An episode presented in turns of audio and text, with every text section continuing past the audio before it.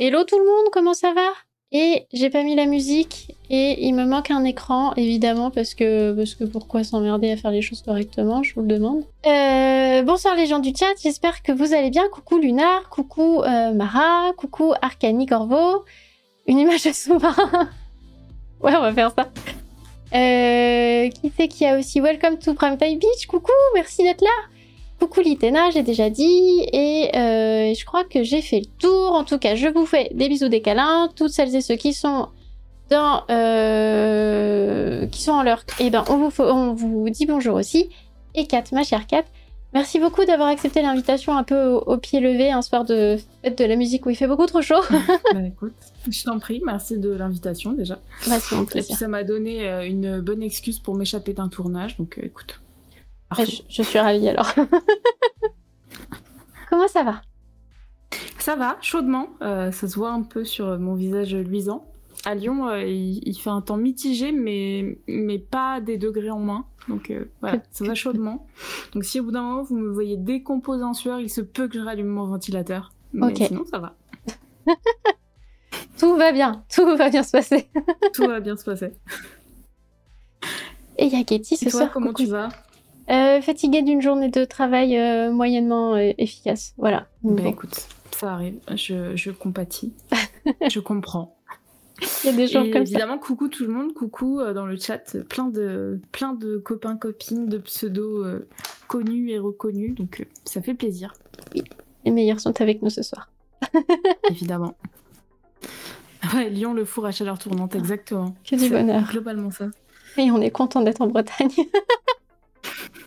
Ouais, mais franchement, euh, vraiment, l'appel de la Bretagne devient de plus en plus fort. hein. Il y, a- il y a clairement quelque chose. euh, Mhm. Voilà. J'ai même découvert euh, récemment que vous avez un festival qui s'appelle euh, Paillettes et Mimolette, Oui. qui est un festival de fromage, de spectacles vivants et de paillettes. Donc, c'est-à-dire mon lore, à peu près. Donc, non, et plus ça va, plus je songe à venir m'installer à Rennes. hein. mais, mais, mais please, quoi.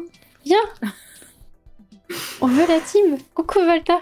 Non mais euh, vraiment, c'est the place to be. On va faire, euh, on, on va vider Lyon de tous les, les people et on va tous vous ramener là. Ah oui, bah oui. Non, mais ça peut arriver. hein. À tout moment, tout moment, je vous préviens, je, je prends mes valises et, et j'arrive. Ok. Et déjà, déjà, euh, euh, il y a le, il y a court métrage au mois de septembre. Et il y a court métrange, auquel je serai. Oui. C'est sûr. Et cette Donc, année, il y aura un événement queer en plus. Il y aura queer métrange. Tout à fait. Et- euh, et comme je te disais, je trouve ça très cool. Euh, moi, j'étais au Festival de Clermont cette année qui avait fait un, un- un événement queer en ouverture euh, et qui avait toute une section qu'ils avaient appelée Queer Métrage, qui était présidée par Hugo Bardin. Euh, qui, est, euh, qui est réalisateur et qui est drag queen, euh, queen des drag queens vu que c'est Paloma. Et c'était vraiment très cool. Bah, Il y avait justement Welcome to Primetime Beach avec moi. Il y avait plein de monde et, vraiment la section queer du festival, coucou Anne, la section queer du festival était vraiment très très cool. Il y avait une belle sélection donc euh, j'ai très hâte de voir les courts métrages de, de queer métrange parce qu'en plus ils auront une vibe bah, dans la ligne édito de, de court métrage quoi. Ouais, et c'est euh, c'est avec le gars qui fait euh, euh, Queer Métrage, un festival de court métrage queer euh, à Bruxelles, je crois. Ah, c'est un, c'est un festival belge. Trop trop bien. Ouais. Trop trop cool. Voilà, et puis j'ai hâte aussi parce que euh, moi, le court-métrage que je travaille en, en prod, c'est vraiment un, un, un, un queer-métrage euh, d'horreur. Donc, euh, donc euh, très hâte, euh, s'il voit le jour, de potentiellement un jour le voir dans cette sélection.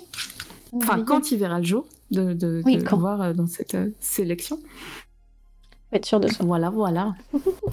ah oui, oui, je suis, je suis sûre. Je suis sûre. Coucou à Elise, mais il y, a des- il y a des gens qui étaient, qui étaient là hier soir et qui sont là ce soir. Mais oui, tout le monde te follow. Tout le monde te suit. Ouais, ouais, bah on en a parlé hier soir. euh, on en a parlé hier soir euh, à la fin de mon live. J'aurais dit, mais venez demain, venez, vous allez voir. Euh, après, peut-être qu'il y avait des gens qui étaient déjà euh, des, des, des, des gens de- d'ici, donc ils auraient été là de toute façon, probablement. hein, mais... mais du coup, c'est cool de voir les gens avec qui je discutais pas plus, soir, pas plus tard que hier soir, euh, 22h, 22h30. Et ben voilà. Très très cool. Et dis-moi, ma chère, ce soir, on est réunis. Nous sommes réunis ici en ce jour pour parler des luttes sociales. Mais oui, parlons des luttes sociales. Coucou tous les gens, coucou Manu, coucou Fabia, ça fait plaisir de vous voir là. Euh, qu'est-ce que ça t'inspire toi, euh, contestation, lutte sociale et imaginaire? Ça m'inspire euh, plein de choses un peu pêle-mêle. contestation et lutte sociale, ça m'inspire bah, le, présent en fait, hein.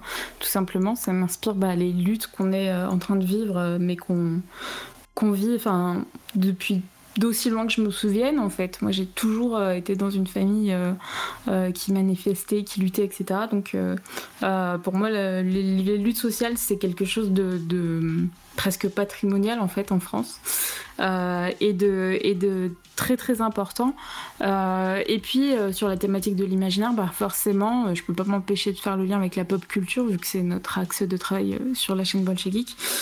donc ça m'inspire plutôt des, bah, des œuvres et des, récupérations aussi pop culture dans les luttes qu'on vit. Donc voilà un peu pêle-mêle ce que ça m'inspire. Ça m'inspire aussi beaucoup d'énergie, beaucoup d'envie de voir, de voir tout ça vraiment s'embraser euh, littéralement. Et, euh, j'en parlais à midi, euh, et donc je finirai là-dessus. Ça m'inspire aussi que j'ai vraiment un, un, vrai vœu d'un jour voir une grève générale complètement paralyser le pays, comme les grandes grèves de 95 et même avant et dont je me souviens parce que 95 j'étais petite par exemple et que depuis j'ai pas de mémoire de grèves qui ont vraiment littéralement vraiment vraiment euh, euh, paralysé complètement le pays. Et, j'aimerais vraiment voir ça. Donc euh, j'appelle ça de, de, tous mes voeux parce que je pense qu'on en a besoin. Et c'est une lutte qui a gagné me semble-t-il. La réforme du service public n'a pas été faite. Juppé est allé se faire foutre me semble-t-il c'est ça, il te semble bien. je dis ça, j'avais 3 ans. Mais... il te semble bien. Euh, j'ai pris, euh, j'ai pris un verre de circonstance du coup. Ah, trop bien. Euh, un verre un peu dépassé dans le temps, mais, mais c'est mon verre de, mon verre de lutte. mon verre de lutte. Mais c'est rigolo parce que tu vois, quand c'est le monde diplomatique a publié un texte d'Annie Arnaud au mois de mars, je crois que c'était dans le monde diplomatique du mois de mars, où elle disait relever la tête. C'est un texte qui s'appelait relever la tête. Et il était tellement beau. Bon, déjà, j'ai fondu en larmes en, finissant de le lire. Et puis, du coup, j'ai été coupé. Il est dans les toilettes. Je le vois tous les jours quand je vais aux toilettes. Mais euh, ce, que, ce que nous dit Annie Arnaud, c'est très beau parce qu'il y a. Euh, alors, il y a cette nostalgie de, de, ce moment de paralysie du pays où les gens. C'est un hiver qui était très froid en plus. Et du coup, les gens étaient obligés d'aller à pied ou en vélo, ou ça a fait euh, vendre des quantités de vélos astronomiques. Poulidor lui-même faisait de la, promo pour les vélos dans les supermarchés. Enfin bref, c'était du délire. Et, euh, elle a une façon de raconter ça euh, qui. Alors qui est nostalgique évidemment parce que parce que c'était un moment particulier du quotidien. Enfin, c'est un moment où le quotidien a été bouleversé et, c'est ce qu'on recherche aussi dans nos luttes, je crois, de bouleverser une machine qui qui euh, continue par inertie à nous écraser lentement euh, mais assurément. Et en même temps, euh, ce truc de de revendiquer cet imaginaire-là, cet imaginaire de, de, de la victoire, du travail, enfin du travail, le mot peut-être pas le bon, mais de, de l'effort collectif. Et, et mm. vraiment de, de, tu vois, ce truc de relever la tête, rien que ça, c'est un imaginaire, quoi. De se dire, mais en fait, on est courbé à longueur d'année parce que, parce que le quotidien nous écrase, parce que euh, le cadre dans lequel le quotidien a lieu euh, est absolument étouffant, mais, mais on peut relever la tête. Ensemble, mm. on peut relever la tête. Il est trop beau ce texte. Si vous voulez aller trouver sur le site du Monde Diplomatique, euh, vous pouvez, il est vraiment très, très bien. Oui, bien sûr. Puis lisez Annie Ernaux de manière générale, mais bah, je suis fort d'accord avec toi. Après, c'est marrant parce que mm, j'ai fini un peu mon stream de hier soir un, peu là-dessus, sur des trucs proches. on avait une discussion sur autour d'une série documentaire euh, fictionnée qui s'appelle Faire Famille, réalisée par Océan, euh, qui est une personne trans. Euh, et cette série documentaire, elle est sur France TV. Et donc toute la discussion qu'on a eue a mené sur oui, mais en fait on a on a l'impression que ça devient de plus en plus violent, ça devient de plus en plus compliqué, que les droites progressent en France, que on se prend de plus en plus de violence dans dans les dents, mais même physiquement. Et, euh, et je tenais un peu ce discours de dire, ben ouais, mais en fait, c'est. Euh, c'est dur, mais c'est pas que du négatif. C'est-à-dire que euh, pourquoi euh, je trouve ça positif de voir que ça se réveille en face aussi violemment? Parce que ça veut dire qu'on avance, parce que ça veut dire qu'on réussit et parce que ça veut dire qu'on leur fait peur. Alors ça veut pas dire que c'est une bonne chose qu'il que y ait euh, évidemment l'extrême droite, des réactions violentes, des ratonnades, ce que vous voulez. Non, effectivement, c'est une très très mauvaise chose. Mais par contre, si ça se réveille en face, euh, ça veut dire qu'on avance, ça veut dire qu'on gagne à des endroits, et ça veut dire que petit à petit, on est en train de remonter sur une guerre de terrain sur laquelle on n'avançait plus pendant un temps ou très très très doucement, très très très discrètement, euh, et tellement discrètement que ces oppositions s'étaient un peu endormies sur leur laurier.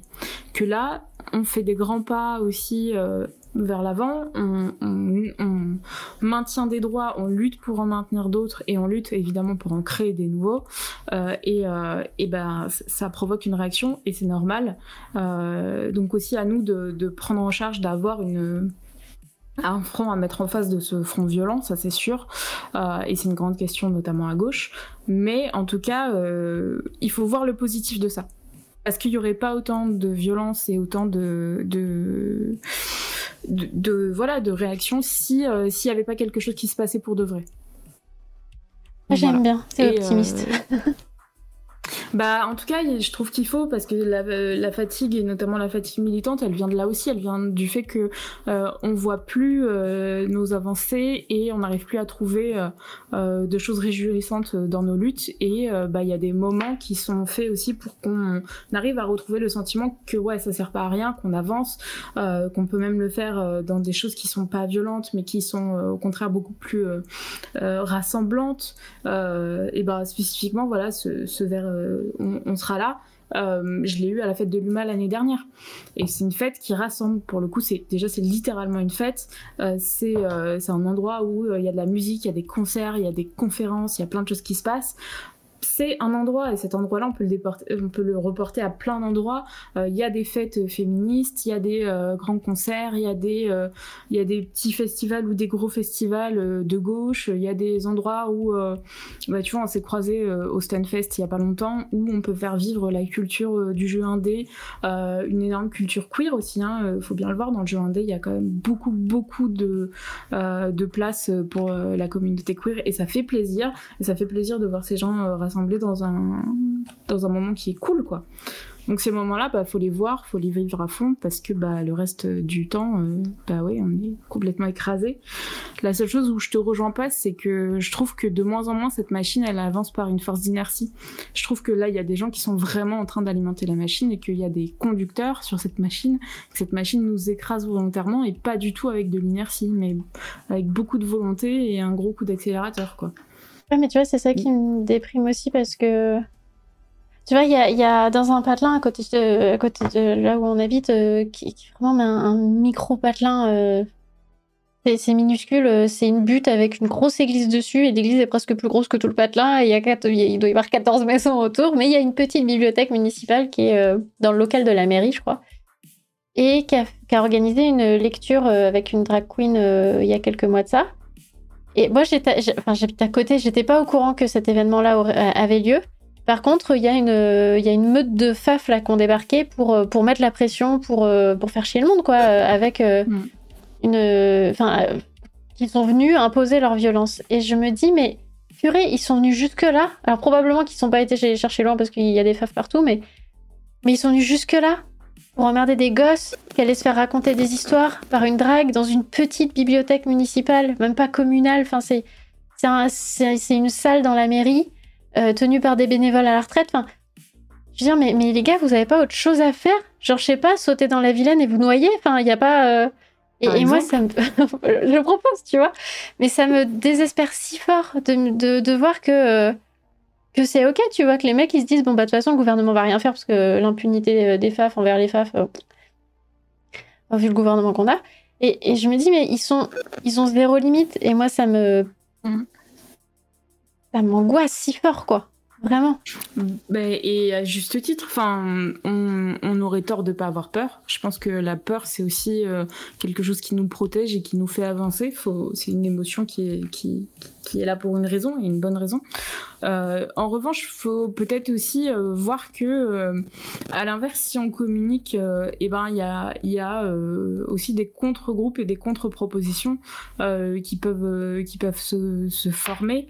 Euh, on le voit euh, très bien quand on suit par exemple euh, les réseaux sociaux des gens qui sont à la jeune garde, Raphaël Arnaud et compagnie, où à chaque fois, ben il y a des gens qui se mobilisent. Nous, on l'a vu il y a pas longtemps quand quand Éric Zemmour est, est, venu à Lyon, enfin à Villeurbanne, invité par un, endroit à Villeurbanne contre la volonté de la mairie de Villeurbanne, qui est une mairie de gauche, euh, et ben voilà, il y a eu un appel à rassemblement, il y a des gens qui se sont rassemblés pour euh, aller euh, bien montrer que, ben, en fait, non, on voulait pas de lui ici. Et ben, ça s'est très mal passé, et il a été dans un resto où les gens n'ont pas voulu le servir. Je, sais pas si je mélange pas deux endroits, mais mais en tout cas, c'est arrivé. C'est-à-dire qu'il y a aussi des gens qui se mobilisent et qui montrent, qui montrent qu'en fait, on, on peut réagir aussi. On veut pas de ces gens-là chez nous euh, et, euh, et, on est capable de réagir euh, de la même manière. Aux États-Unis, il y a vraiment des contre-fronts qui s'organisent contre les pressions qui sont mises au show drag et au show de lecture pour enfants, avec des gens qui sont bah, habitués à aller au conflit, habitués, voire même des ex-soldats, etc. voilà, il y, y, a des, y a pour chaque front, il y a un contre-front. Après, faut, faut l'organiser, euh, faut monter, faut monter nombreux, etc. Mais en fait, si à un moment donné, il y a 50 faf qui peuvent aller dans un bled euh, paumé, il y a aussi, euh, il y a aussi 200 gauchistes qui peuvent le faire, en fait. Et, euh, et, euh, et, voilà, je pense qu'il faut juste se dire ça et, euh, et aussi ben, euh, être prêt et prête à se mobiliser en, en lien avec ses capacités évidemment. il faut être, être prêt à relayer des choses aussi de mobilisation et à montrer que pour chaque front, il y aura un contre-front. Et, que chaque chose, s'ils veulent une bataille, ben, on fera une bataille. Juste, le problème de ça, c'est que euh, les cultures de lutte sont différentes. Et les cultures de lutte, euh, notamment chez l'extrême droite, sont des luttes violentes, voire des luttes armées. Ce qui n'est pas le cas dans énormément de mouvements de gauche. Euh, et donc, c'est là-dessus où va y avoir, va y avoir problème au bout d'un moment.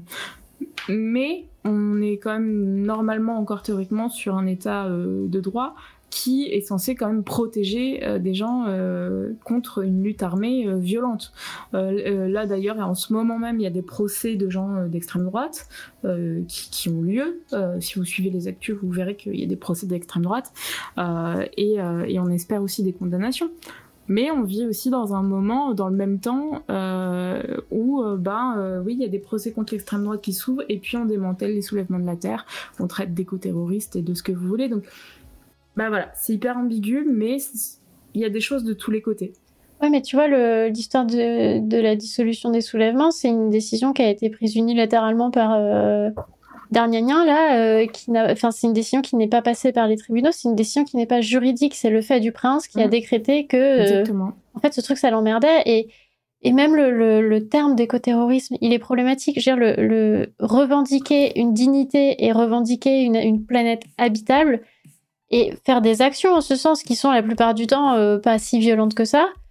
C'est pas du terrorisme. Il y a pas de euh, le, le, terrorisme, ça vient de la terreur. La terreur, c'est l'instrumentalisation de la mort. Le but de la lutte écolo, c'est justement de, de, de, favoriser la vie au sens le plus large. Et c'est insup. Le, le, le, vocable qui est utilisé vers toutes les, les, luttes de gauche de toute façon, mais enfin quel que soit le, le pan sur lequel il y a, y a lutte, je me dis, mais l'écoterrorisme, c'est manipuler la langue pour faire peur. Je veux dire, il y a un moment où il y a des choses plus graves. Il y a des faf qui, qui tabassent euh, des personnes à la sortie des bars queer, quoi. Enfin, il y a un moment, faut. Mmh. Enfin, deux poids, ah deux mesures, et c'est insup. Le, le, enfin, le, la généralisation de, de, ces mots-là dans, dans la presse. C'est un vocabulaire qui est lié à une idéologie, à une idéologie qui tient les rênes du pouvoir. Moi, là où je où j'essaye de garder aussi des choses positives, c'est que je, vois aussi qu'ils énervent plein de gens à plein d'endroits différents. Et qu'à un moment donné, c'est des gens, et notamment euh, parmi euh, euh, les gens qui luttent pour l'écologie, qui jusque-là étaient des gens très calmes, sont des gens très calmes, sont des gens très pacifistes, sont des gens qui sont concernés par le bien-être de la planète, par le bien-être animal, par tout ce qui dépend de, de l'écologie et de l'éco-responsabilité des uns des autres. Ces gens-là, on leur a tiré dessus, littéralement. On, les a frappés, on les a gazés et on a expressément, par voie de préfecture, interdit les secours d'aller les soigner. On est sur des choses qui sont vraiment extrêmement graves. On est habitué à de la répression maintenant de, nos luttes. Mais jusque-là, quand on se faisait frapper et tabasser, etc., par les forces de l'ordre, on estimait qu'on allait avoir des pompiers qui venaient nous aider. Là, on a constaté que, même là, euh, même sur ces luttes-là, eh ben, euh, eh ben, en fait, on nous prive aussi de ça qui font partie des droits fondamentaux, euh, l'accès à l'eau, l'accès aux soins, euh, la liberté euh, d'expression, la liberté de manifester, etc., etc. Donc à partir de là, quand on est sur des positions aussi, aussi froidement décidées et assumées, eh ben, on réveille aussi une colère populaire et euh, une colère qui est légitime et une colère qui est constatée à l'international. L'inaction de la France sur euh, des plans euh, écologiques, climatiques, etc., elle est de plus en, plus, constatée à l'international. La répression violente, elle est constatée à l'international. On l'a vu dans, les journaux, etc. tout le monde disait, mais waouh, c'est quoi ces, images qu'on reçoit où en fait les gens se font tabasser parce qu'ils ont été dire qu'ils sont contre une réforme qui a été passée de manière absolument arbitraire. Euh, encore une fois, en, bloquant euh, des systèmes démocratiques qui garantissent qu'on puisse décider euh, de notre propre sort. Donc à partir de là, eh ben, évidemment qu'on va descendre vers un truc hyper grave, hyper violent, et qu'il va y avoir littéralement des morts, parce qu'il y aura des morts, que ce soit en, lutte, mais aussi par de la précarité, bien plus d'ailleurs. Euh, faut les voir aussi, ces gens qui vont juste bah, euh, mourir d'épuisement, mourir de fatigue, mourir de maladie dans des conditions hyper précaires. et ça, c'est induit par, par les politiques d'État qu'on a. Mais parce que on a ça, J'espère, en tout cas, je l'appelle de tous mes voeux, et des fois c'est dur de, continuer à y croire fort, mais on, on y croit fort que justement ces gens-là ils vont se réveiller et ils vont se dire bah ouais en fait non c'est pas possible là au bout d'un moment si on manifeste juste pour de l'accès à l'eau euh, si on manifeste juste pour euh, la survie littéralement de la planète euh, et au sens pas que des riches qui auront des moyens de subsistance technologiques T'inquiète, ils se mettront dans des suppositoires en métal sans ouverture à l'intérieur. Et eh ben, et eh ben, faut pas oublier qu'on est les plus nombreux en fait. Si demain on arrête de faire fonctionner les usines, les usines arrêtent de fonctionner. Si demain on arrête d'aller euh, à nos bullshit jobs, eh ben euh, les boîtes arrêtent de fonctionner. Si demain euh, les, livreurs, les éboueurs, etc. et on l'a vu font grève, eh ben on n'a pas de trucs à se mettre sur le dos, on n'a pas de trucs à se mettre sous la dent, on a des déchets partout, on a des rats dans Paris au secours. Enfin voilà ce genre de trucs. Ben en fait ça marche, mais ça marche aussi à l'échelle plus largement de bah, du monde en fait. Au bout d'un moment, on va comprendre collectivement que euh, qu'on va dans le mur et qu'en fait il y aura euh, vraiment une petite partie de la population qui fait tout pour sa survie, mais qui s'en fout. Enfin, quand tu vois les, ce que les dingueries que nous sortent euh, auxquelles les actionnaires de Total en mode je m'en fous que la planète brûle, moi de toute façon je bosse pas, je suis actionnaire, ce genre de, de trucs, bah ouais, voilà. Donc et bah, au bout d'un moment, si vous faites tout pour énerver les gens, les gens vont s'énerver et il y aura des dégâts. Mais c'est ce que disait Rachel Keke à l'Assemblée ne mettez pas à genoux les gens qui tiennent le pays debout. Oh, j'adore Kiki, elle a toujours des punchlines, mais, mais, mais euh, en vrai, c'est ça. Et, je pense que c'est même pas que. Euh, enfin, il y, a, eu Sainte-Soline, euh, tous les mouvements de cette année contre la réforme des retraites, mais, même les Gilets jaunes. C'était des gens qui ont fini par se radicaliser à cause de, de l'aveuglement et de la surdité du gouvernement. Et, et, et c'est un truc, j'avoue que j'ai dû couper parce que j'étais en une anxiété très profonde et que j'avais quand même une thèse à finir qui me rendait déjà suffisamment anxieuse. Mais mais euh, il y, a, ce truc, on voit bien que les gens sont en mode euh, bon bah il y a plus, enfin les gens sont prêts pour que ça pète.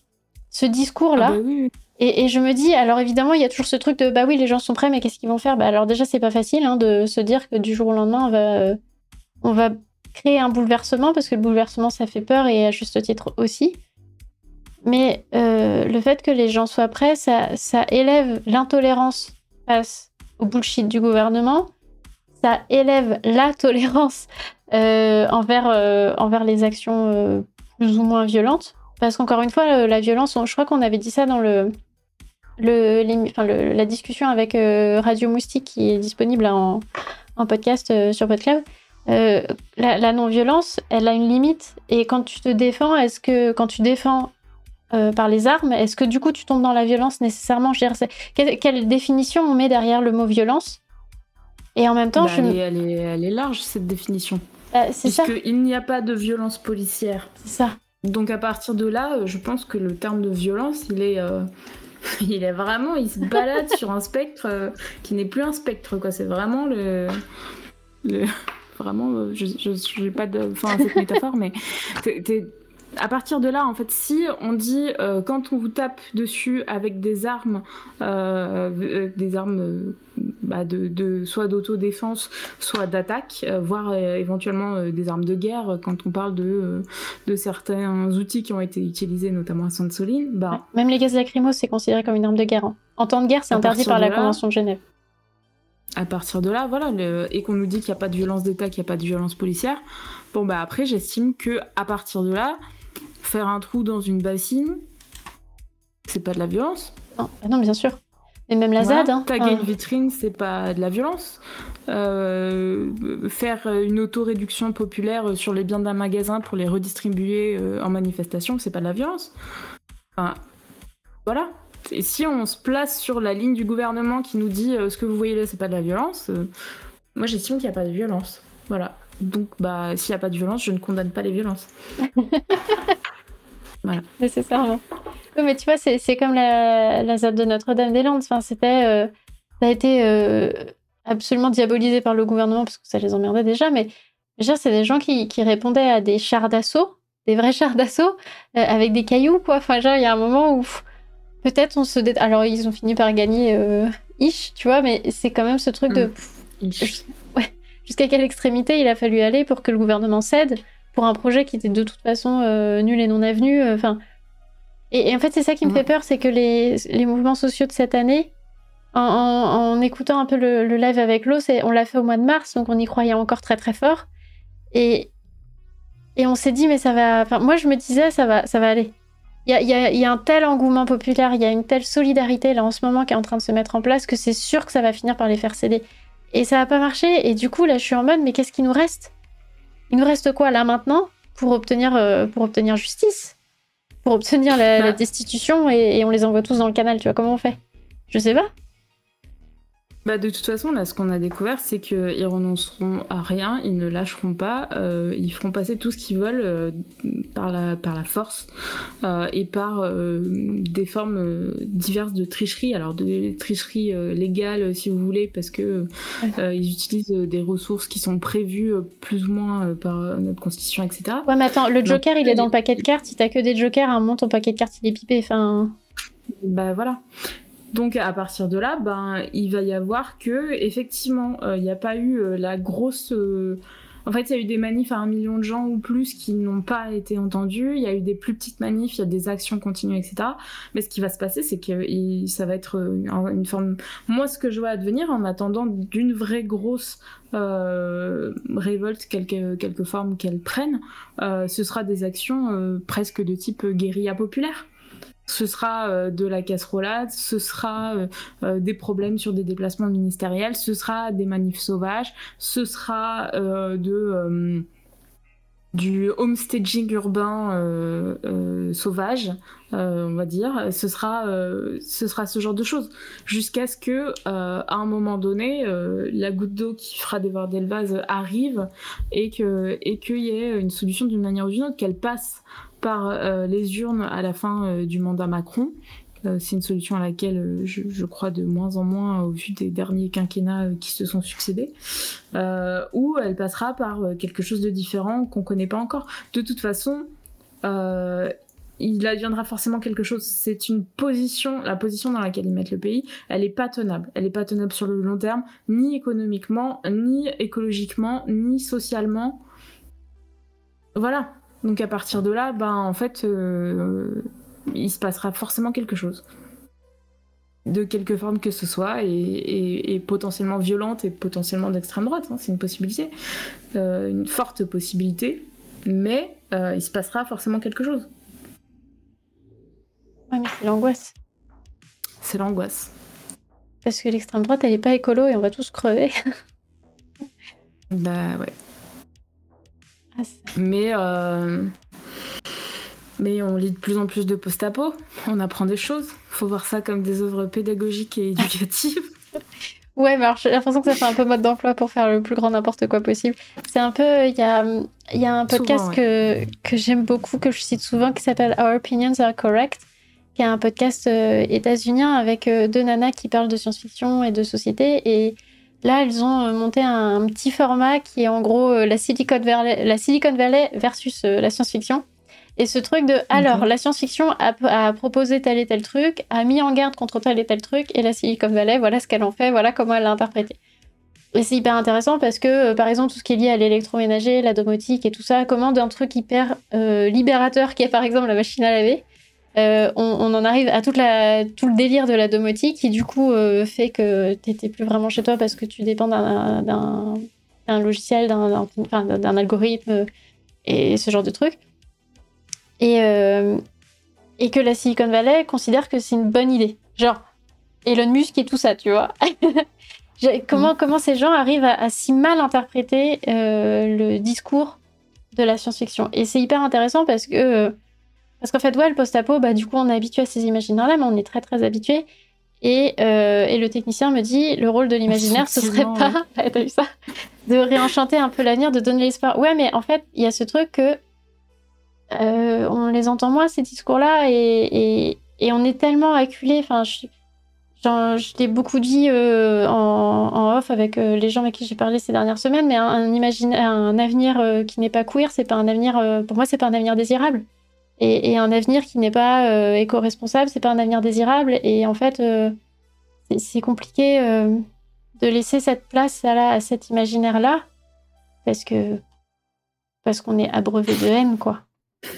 Hum, ben, il euh, y, a plusieurs choses euh, euh, qui me passent par la tête. Je vais essayer de les mettre un peu dans l'ordre ou de les balancer pêle-mêle, on verra, sans en oublier. la première chose sur ce que tu disais sur la Silicon Valley, c'est que pour moi, c'est absolument pas nouveau et que depuis depuis très longtemps, euh, on blague avec euh, pas mal de personnes, on a appelé ça l'effet Jurassic Park. Ne faites surtout pas des dinosaures, ne faites surtout pas des dinosaures, c'est trop cool, on va faire des dinosaures. Vous allez voir, ça va bien se passer. Pour en faire du capitalisme, évidemment. Hein. Pour, bah en faire pas euh, Jurassic Park, une réserve naturelle, mais Jurassic World, ok Pour en faire Europa Park, mais en, mille fois plus capitaliste et en, et en, et en hyper euh, grandiose et grandiloquent quoi. Ça c'est le premier truc. Euh, les choses que la science-fiction nous disent, euh, surtout faites pas ça parce que ça va forcément mal finir. c'est globalement les trucs que, nos meilleurs méchants de la vraie vie récupèrent toujours en se disant Ouah, c'est trop cool, on va faire ça. c'est difficile hein, de faire plus caricatural comme méchant que des Elon Musk, que des Jeff Bezos et compagnie. je vous je vous invite à écouter euh, Jeff Bezos rire et le regarder euh, au salon de la domotique justement. Il essaye des espèces de mains robots. C'est une image qu'on a mis dans plusieurs de nos vidéos, notamment pour Luma. C'est vraiment le grand méchant de fiction comme on en voit depuis qu'on est petit. Hein. C'est vraiment, c'est vraiment ça. On y est. et donc à partir de là, ben, imaginez le pire méchant, ça devient compliqué pour l'anticipation d'anticiper encore plus que ce qui se passe. Néanmoins, je pense, euh, et euh, c'était intéressant aussi parce que c'était un peu le sujet de, euh, enfin c'était complètement le sujet de l'édition des Intergalactiques qui s'appelait No Future. comment on peut espérer un avenir désirable avec ce qui se passe. Euh, et, j'ai perdu mon fil, je sais plus ce que je voulais dire. Euh, mais il y a plein de discussions, en tout cas, il y a plein de gens qui réfléchissent à ça, qui réfléchissent à bah, nos imaginaires, euh, qu'est-ce qu'ils produisent, qu'est-ce qu'ils donnent, etc. nous, par exemple, il y a une réflexion qu'on se fait souvent avec Benjamin sur la, chaîne Bolshevik qu'on a, mais aussi sur la chaîne de Luma, pour le, qui est un journal, le journal Luma, j'imagine que vous connaissez tous, mais je précise au cas où, pour lequel on fait des vidéos. Et on, souligne quand même régulièrement à quel point l'imaginaire qu'on a en face de nous est pauvre. L'imaginaire du capitalisme, l'imaginaire euh, LREM euh, ou Renaissance, ou ce que vous voulez, bah, c'est un imaginaire qui est hyper pauvre. C'est un imaginaire euh, qui fait pas rêver du tout. et d'ailleurs à tel point qui fait pas rêver que c'est pas étonnant que des, des, des, angoisses et le, euh, on a encore pour l'humain, on avait fait une vidéo qu'on avait appelée l'horreur des zoomers, donc les choses que se raconte la génération dite zoomer pour se faire peur, ce soit des imaginaires de backroom, donc en fait finalement des imaginaires d'open space vide. Hein. Ce qui leur fait peur, c'est des mecs en costard et des open space vides, et en fait c'est normal. C'est normal parce qu'en fait ça fait hyper peur, et c'est ça leur réalité, en fait c'est ça, qu'on vit nous, et c'est ça dans lequel ils sont, ils sont nés, et en fait c'est cohérent. L'imaginaire de la startup, il est pauvre, il fait pas rêver, il est pas il est pas coloré, il est pas. Euh, enfin, c'est euh, c'est la cogip quoi. Et la cogip, euh, ça fait éventuellement rire quand on la, quand on fait des parodies, mais ça fait pas rêver. Donc à partir de là, évidemment que les imaginaires qu'on a et que moi je, détermine comme imaginaire de gauche, notamment dans la science-fiction et, notamment dans les autoristes que je lis ou ceux que je vois invités dans les festivals que je fréquente, que ce soit les intergalactiques, que ce soit West Hurlant ou, ce que vous voulez, c'est des gens évidemment pour moi leur imaginaire il me fait plus rêver parce que il est beaucoup plus coloré, il est parfois plus positif, il explore des choses différentes. Euh, il explore aussi des modes de, euh, de soulèvement, de, euh, de révolution. Donc ça, évidemment que, oui, et évidemment que je pense aussi que c'est le rôle de l'imaginaire de réenchanter un peu l'avenir, mais que c'est dur, que c'est dur. Et, et pour finir de l'autocitation hyper euh, auto auto euh, mais euh, mais le dernier épisode qu'on a sorti pour finir la saison à Luma, c'est un épisode qui s'appelle je sais plus comment l'appeler au final mais on voulait l'appeler filmer les luttes. Où on parle d'un film qui s'appelle Soy Kuba. Et en gros tout le propos de cette vidéo c'est il faut réenchanter l'imaginaire des luttes sociales. Il nous faut des grandes fresques qui donnent envie, il nous faut des grands cinéastes présidents de la Euh, et il nous faut une plus forte CGT, euh, notamment CGT spectacle. Il nous faut euh, des seuils Cuba avec des plans incroyables qui ont inspiré le cinéma au sens large et les réalisateurs préférés de vos réalisateurs préférés et de vos réalisatrices préférées il nous faut ça. Et ça, on l'a plus. On a euh, du documentaire, on a des choses euh, euh, dans la vidéo, montrer Ruffin, montrer, montrer Dolan. Il y en a hein, des gens qui filment les luttes, mais, mais des gens qui les filment en les montrant de manière grandiose, en en faisant des fresques épiques, en en faisant du grand cinéma, en en faisant quelque chose de différent. Il en faut, et il en faut plus, et il faut que ce soit grand public, il faut que ce soit populaire. Enfin moi quand je vois les vidéos euh, par exemple de euh, Vincent Verza sur euh, Sainte-Soline avec du drone, avec de la musique, etc. Euh, donc la chaîne euh, s'appelle, euh, en tout cas elle s'appelait Partager, c'est sympa, je sais pas comment elle s'appelle maintenant, peut-être bien juste Vincent Verva. Évidemment qu'en fait on voit ces images-là et qu'on est saisi. Aujourd'hui on a des, on a plein de gens qui font du contenu, que ce soit sur le web, que ce soit au cinéma, que ce soit un peu entre les deux. et ces gens-là, il faut qu'ils se mobilisent, il faut qu'ils nous montrent que les luttes sociales ça peut être beau, que ça peut être fort, que ça peut être victorieux aussi, même si c'est c'est souvent pas arrivé depuis longtemps. Enfin, euh, typiquement, moi, en 2019, quand j'ai vu euh, Joker, quand j'ai vu les films, de, les, images de, euh, de quand ils sortent dans la rue, là, qui font une contestation populaire dans Gotham, et que c'était des images qui étaient complètement pompées sur ce qui se passait au Chili au même moment, où tout le monde était dans la rue et tout le monde luttait comme ils et elles pouvaient évidemment que ça galvanise et que ça donne envie et que en fait c'est beau et c'est fort et que tu dis ok vas-y j'y retourne quoi mais, mais en fait, c'est ça qu'il nous faut. C'est un peu comme, euh, comme l'entraîneur qui regalvanise euh, le boxeur ou la boxeuse euh, entre, deux, entre deux rounds sur un truc de boxe. En fait, on se fait maraver la gueule en permanence, hyper violemment. On perd des dents, on perd des morceaux, littéralement, hein, pour certaines personnes à Sainte-Soline ou autre. Il y, a une instite en manif récemment qui a perdu des doigts à une main. Il y a des gens qui ont perdu des yeux, etc. Les gilets jaunes, j'en passe et compagnie. Bah en fait ouais, on a besoin de ces choses-là qui euh, nous prennent, euh, qui nous massent les épaules et qui nous disent euh, ça va aller, on peut le faire, on est tous ensemble, on y retourne et on y retourne et on y retourne et on y retourne et, voilà. et, si en fait l'imaginaire qu'on a et qu'on peut mobiliser le fait pas, et ben en fait ce que je disais tout à l'heure sur la joie militante, ça, ça va se perdre, ça va se dissoudre, ça va se dissoudre en une espèce de résignation et et en fait, euh, on va ressembler euh, au monde au départ de Hunger Games ou ce que vous voulez, quoi. C'est triste, effectivement. Et tu vois, là, ça me fait penser à deux trucs. Il y a Anne Besson qui a sorti un bouquin qui s'appelle Les pouvoirs de l'enchantement aux éditions Vendemiaire. Et c'est, alors, euh, Anne Besson, c'est une chercheuse en littérature comparée qui travaille sur la fantaisie. C'est elle qui a écrit plein de bouquins sur le cycle et tout ça, sur Tolkien et, et compagnie. Et euh, là, elle, elle, analyse la façon dont les imaginaires, notamment de science-fiction, servent à galvaniser les.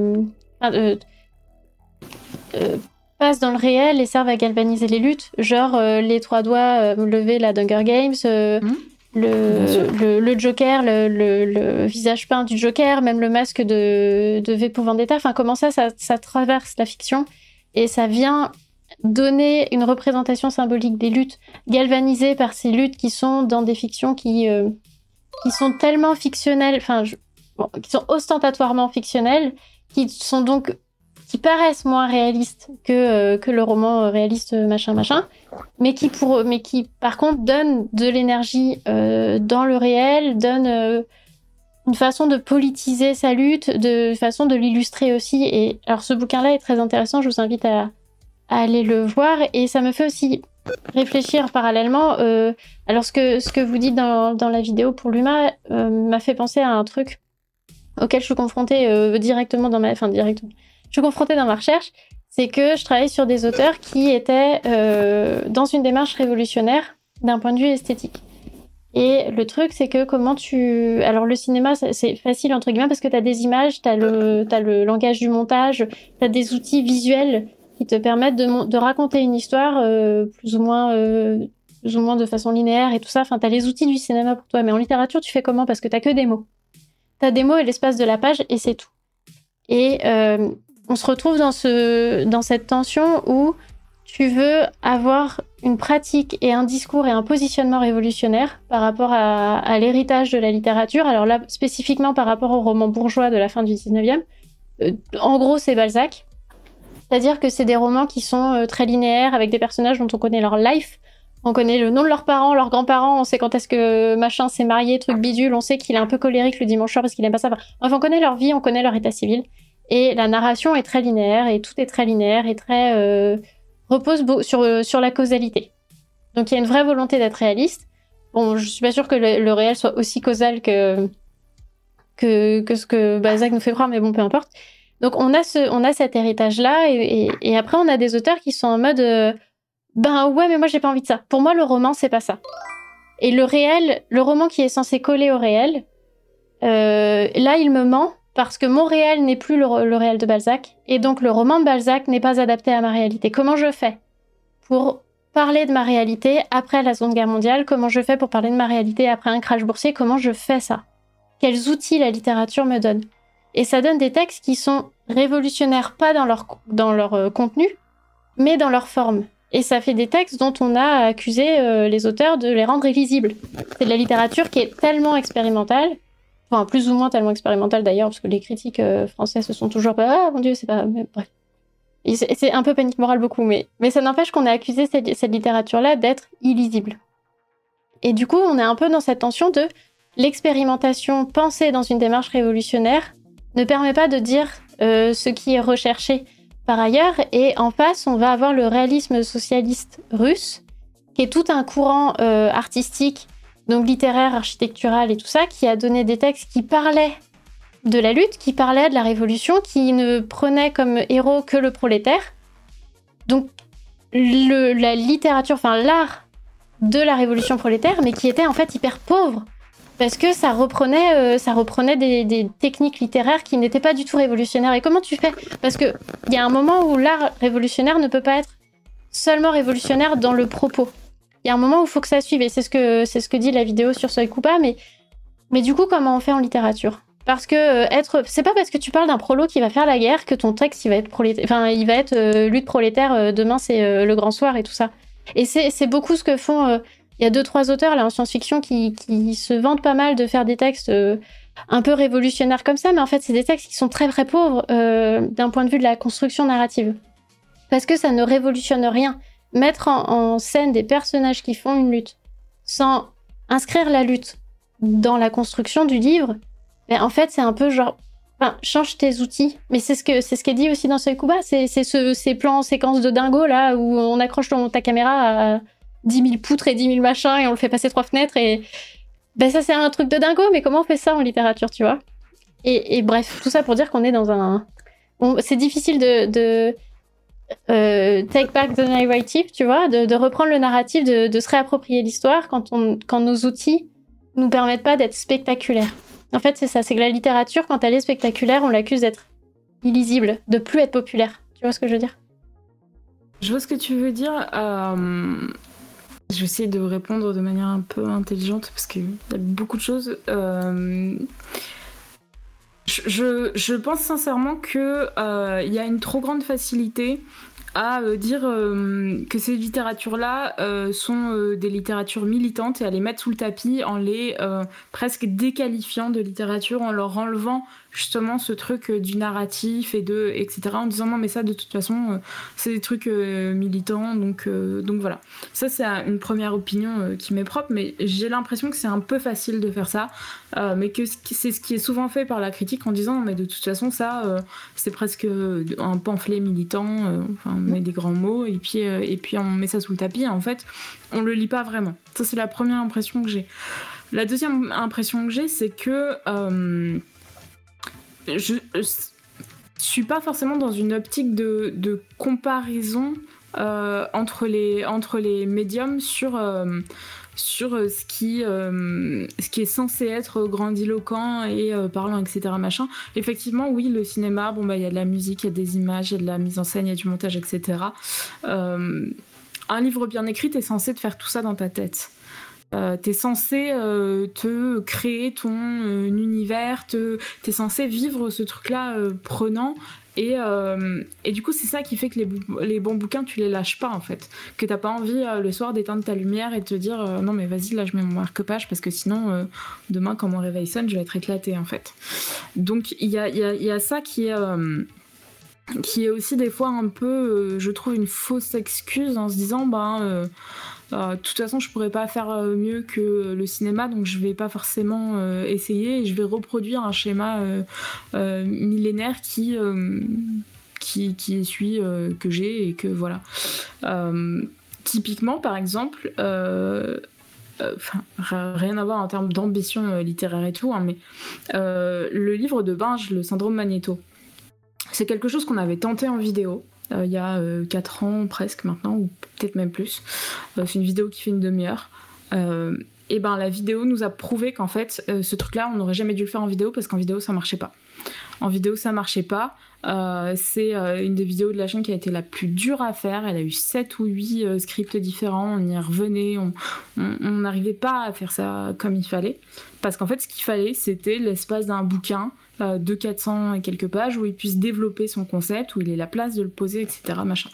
Il y a des choses qui, en fait, euh, des fois, euh, on se dit qu'on a envie de faire quelque chose d'un peu fictionné, machin, etc. Mais en fait, bah, en fait, il faut un essai pour les poser. Il faut un essai qui développe une pensée, un concept, etc et qui ait le temps de le faire. Et ce temps-là, en fait, il est prenable sur euh, les pages d'un livre, les pages d'un essai, etc. Il n'est pas forcément prenable le temps d'une vidéo ou d'un film.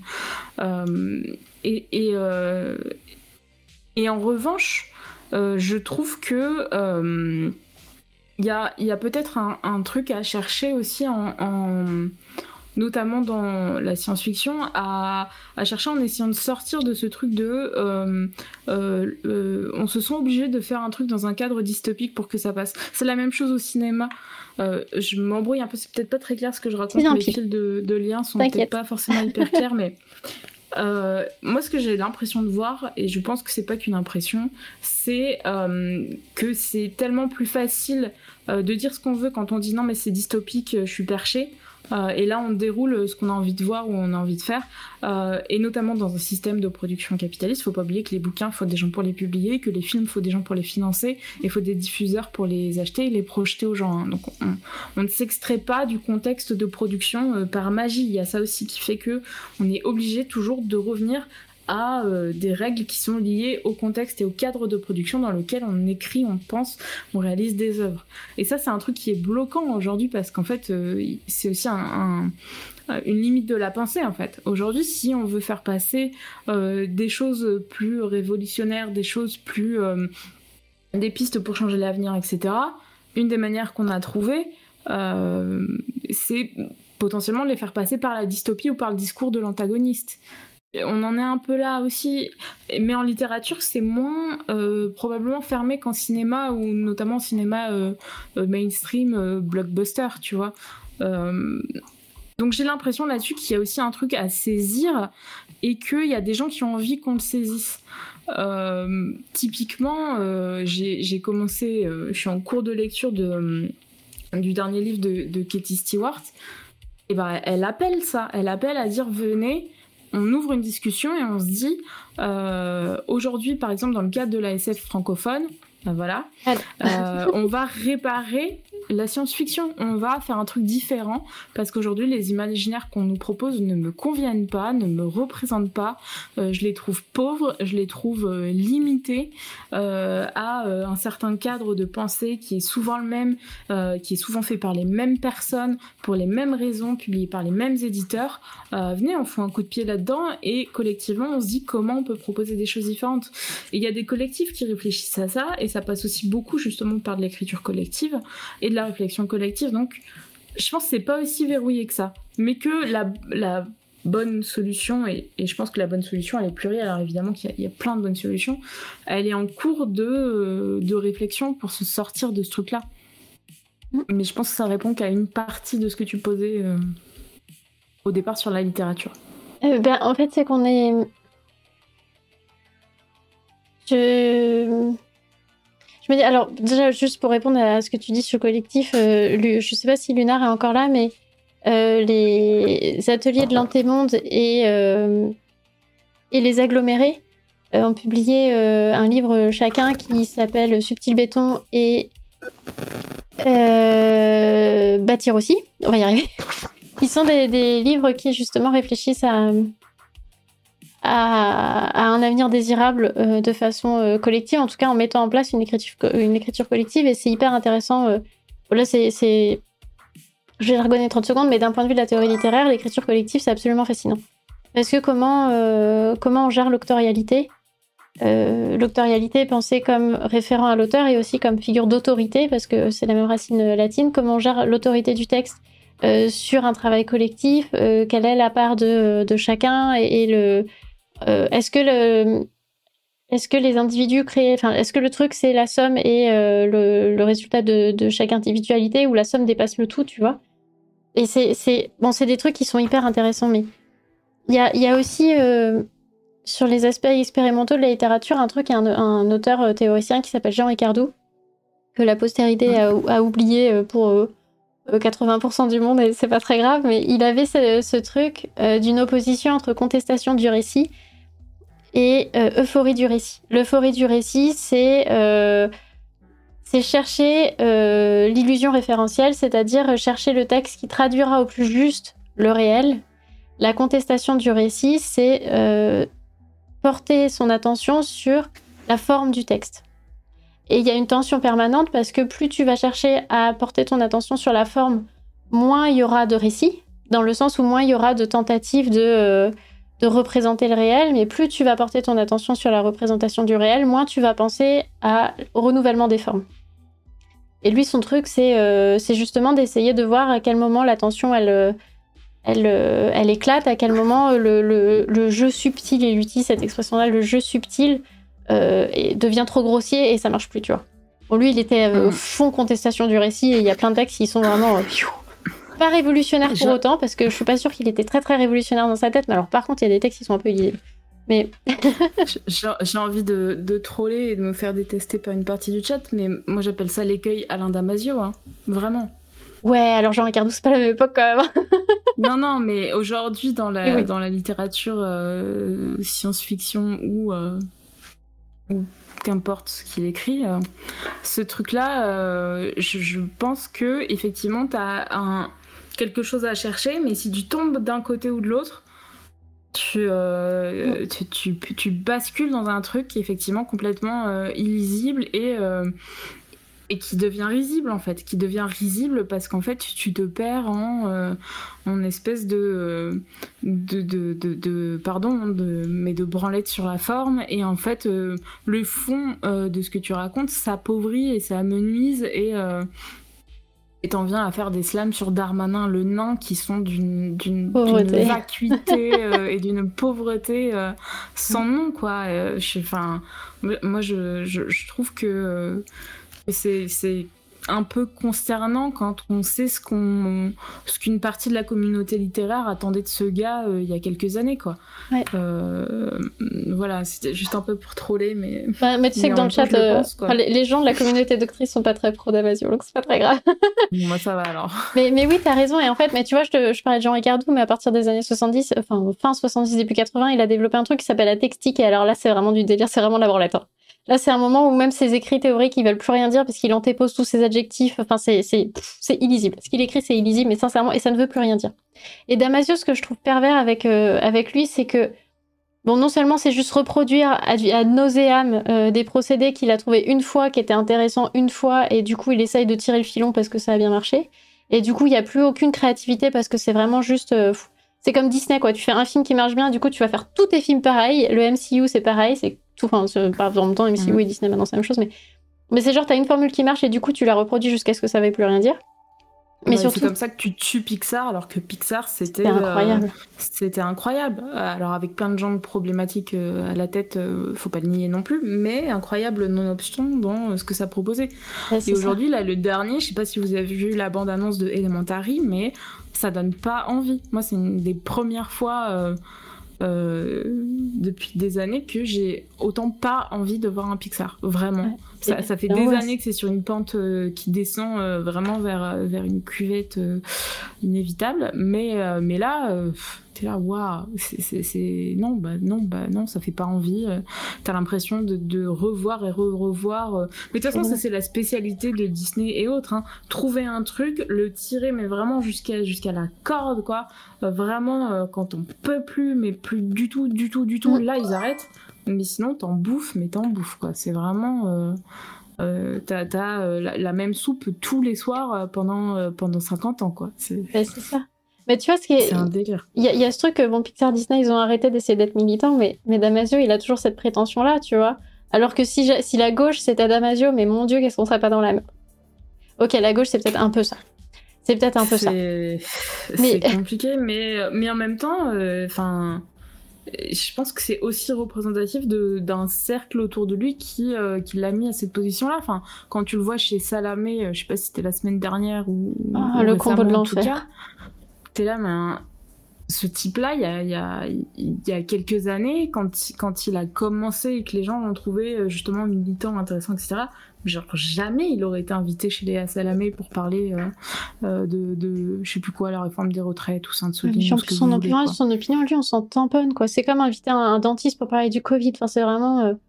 C'est ce genre d'aberration. Damasio, il, est, il a aucune théorie de gauche, ça se saurait. Il y a bah, justement euh, Lunar et, et Mélissa qui font partie de, de l'Antémonde.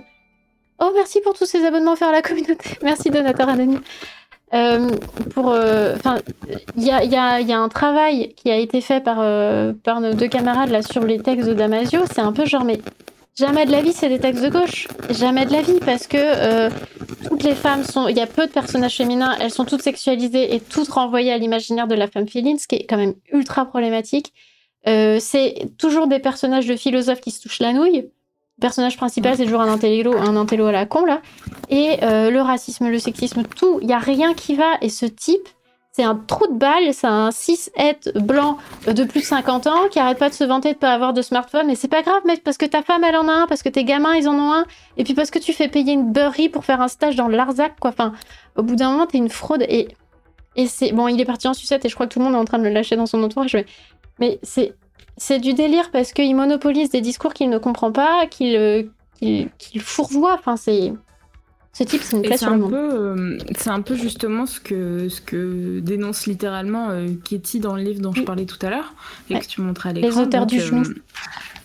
C'est voilà, c'est on, on, se fait pousser sur la place médiatique par ces profils-là et qui viennent t'expliquer leur point de vue sur, sur un truc qu'ils ne comprennent pas, qu'ils ne maîtrisent pas. et qui et qui prennent pour le coup toute la place mais ça c'est pas nouveau en fait on le sait très bien que de toute façon on va devoir se faire la place nous-mêmes euh, voire même en, empruntant euh, des canaux, euh, des canaux différents, mais qu'au bout d'un moment, on va pouvoir arriver à cette place-là. Juste, ça va être plus difficile et plus long, notamment quand on est une femme, notamment quand on est une personne racisée. Quand on est une femme racisée, je vous laisse imaginer, voilà, hein, c'est l'échelle. Faut, faut, bien voir effectivement que que, euh, c'est une lutte, c'est ce qu'on disait tout à l'heure, c'est une lutte de, de chaque instant euh, pour, pour, ce terrain de comme si la place était complètement euh, limitée. Non, la place n'est pas limitée, elle est fictivement limitée. Dans les médias, on invite toujours les mêmes personnes, mais c'est pas parce qu'on a moins de temps d'antenne, c'est parce qu'on fait le choix d'inviter toujours les mêmes personnes. Tout simplement, pourquoi les experts sont toujours les mêmes? Bah Parce qu'on décide que c'est toujours les mêmes. Ouais. Mais en fait, si la place, enfin, et notamment sur les chaînes en continu, bah c'est littéralement en continu. Donc en fait, littéralement, il y a de la place. Juste, il faut décider de faire cette place-là. Donc, euh, voilà, mais, euh, mais je pense qu'il euh, il y, a, des choses qui arrivent, il y, a des, gens qui arrivent, il y a notamment des femmes qui arrivent et qui arrivent fort et que et qu'on pourra pas continuer à, les éviter longtemps. Alors si dans les médias classiques traditionnels, bien sûr que si, mais dans les dans les groupes d'influence euh, quels qu'ils soient, euh, dans euh, nos live Twitch, dans nos discours sur nos réseaux sociaux, dans tout ce qu'on fait, tout ce qu'on crée, et ben ces influences-là et ces personnes-là seront là. C'est aussi pour ça que on, est plein à dire, bah, créez ce que vous voulez voir, quoi. Prenez la place que vous voulez prendre, notamment par exemple sur la création sur YouTube.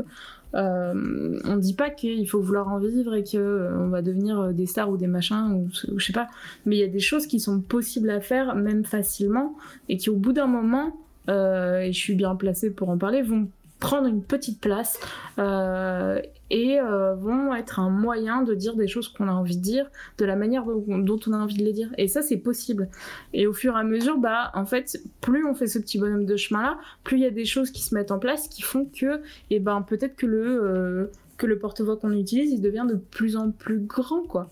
Et que au bout d'un moment, peut-être qu'on peut aussi se faire entendre et peut-être qu'on en arrive à des Justine Trier qui font des discours sur la réforme des retraites en recevant la Palme d'Or, en fait. C'est ça qui se passe.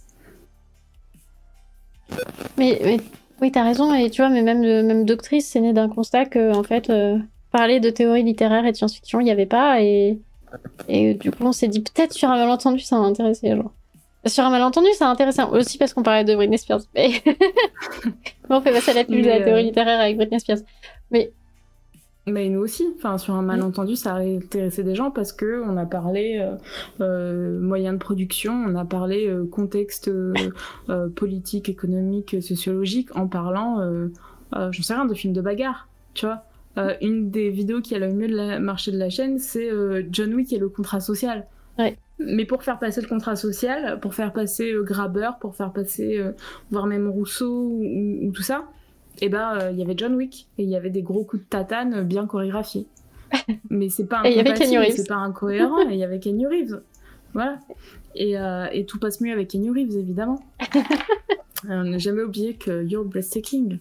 Euh, mais, euh, mais en fait, c'est pas de la triche c'est pas de la triche et c'est aussi ça qui fait des bonnes œuvres littéraires c'est qu'en fait euh, si, si tout ton propos est très bien servi par ton style par euh, ce que tu racontes par euh, la forme que tu utilises par le rythme de ton récit la temporalité de ton récit etc bah c'est pas de la triche c'est juste que t'as bien fait ton job en fait. C'est juste ça le job mais de la même manière que euh, tous les jours, on écoute des chansons à la radio et ces chansons, elles nous racontent des trucs, elles nous font passer des messages, tu vois. Euh, alors c'est peut-être plus clair quand vous écoutez du rap que quand vous écoutez de la pop, mais il n'empêche que euh, le message, il, est quand même là, quoi. Mais si la chanson est bonne, que le rythme est bon, etc., bah la chanson, elle reste. Oui.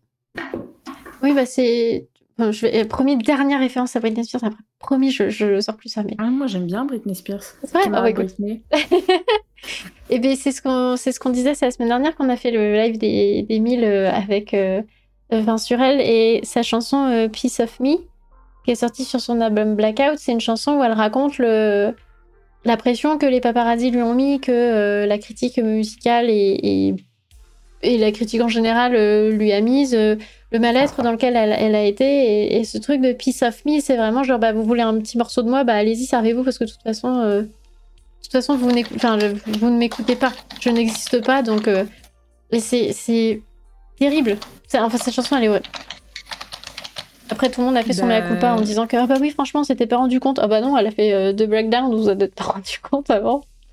bref. Mais, mais, euh, mais de la même manière que que Praying de Keisha euh, parle des violences euh, qu'elle a subies de la part de son manager et que c'est une excellente chanson que tout le monde écoute. Moi, je vous invite aussi à écouter euh, Till It Happened to You de Lady Gaga, qui est incroyable, qui est peut-être moins proche de, ce qu'elle faisait à l'époque où elle a sorti ce titre, qui était très euh, j'allais dire grandiloquent, enfin euh, Lady Gaga ça t'en fout plein la gueule quoi, euh, mais mais qui était beaucoup plus posé etc et qui explique c'est une chanson qui parle du viol donc attention trigger warning viol mais que en fait tant que ça t'arrive pas tu peux pas comprendre. Donc arrête de faire la morale aux gens en fait. Arrête de dire arrête d'avoir l'air triste c'est bon ça va passer tu vas t'en remettre ou ce genre de dinguerie. En fait juste tais-toi en fait et laisse euh, les gens qui ont vécu euh, des choses dures bah, euh, gérer leurs trucs comme elles peuvent, trouver l'aide qu'elles peuvent et trouver les soutiens qu'elles peuvent. mais dans une communauté, moi je le prends aussi un peu comme un message des fois à des communautés d'artistes qui prennent un peu la parole sur des trucs qu'elles connaissent pas. c'est compliqué des fois tu vois, par exemple, nous en France, on a le phénomène des enfoirés, etc., depuis, depuis des lustres. Bah ouais, en fait, moi je comprends des fois quand, euh, quand euh, les gens disent ouais, c'est compliqué en fait de voir euh, Zazie te faire la morale sur les, gens qui ont rien à bouffer. bah ouais, c'est compliqué en fait des fois. Et tous ces collectifs d'artistes qui disent je me soulève contre ceci, je lutte contre cela, acheter mon album et on va refaire c'est des thunes et tu dis bah ouais, ok, combien il a été payé pour faire ci ou ça.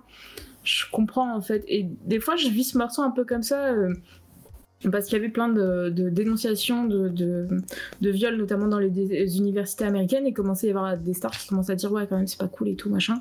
Euh, et elle, elle était venue un peu en, en, marraine qui finançait vraiment un coup de prenez ma thune plein d'assaut, et, cette chanson est sortie aussi à ce moment-là. Et c'est aussi un peu une manière de dire. Euh, faut faire aussi un peu gaffe. Euh, en tout cas, moi, je le prends comme ça, hein, basé sur vraiment rien d'autre que mon ressenti en fait, ouais, faites gaffe aussi de euh, vous poser en ces, grands euh, euh, médiateurs ou bienfaiteurs ou,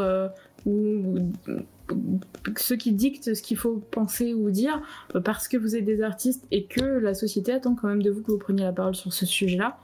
Il y a prendre la parole et il y a se mettre en avant et c'est aussi deux choses différentes quoi. Ouais, mais tu vois, c'est. on s'éloigne un peu. Ouais, non, on s'éloigne pas.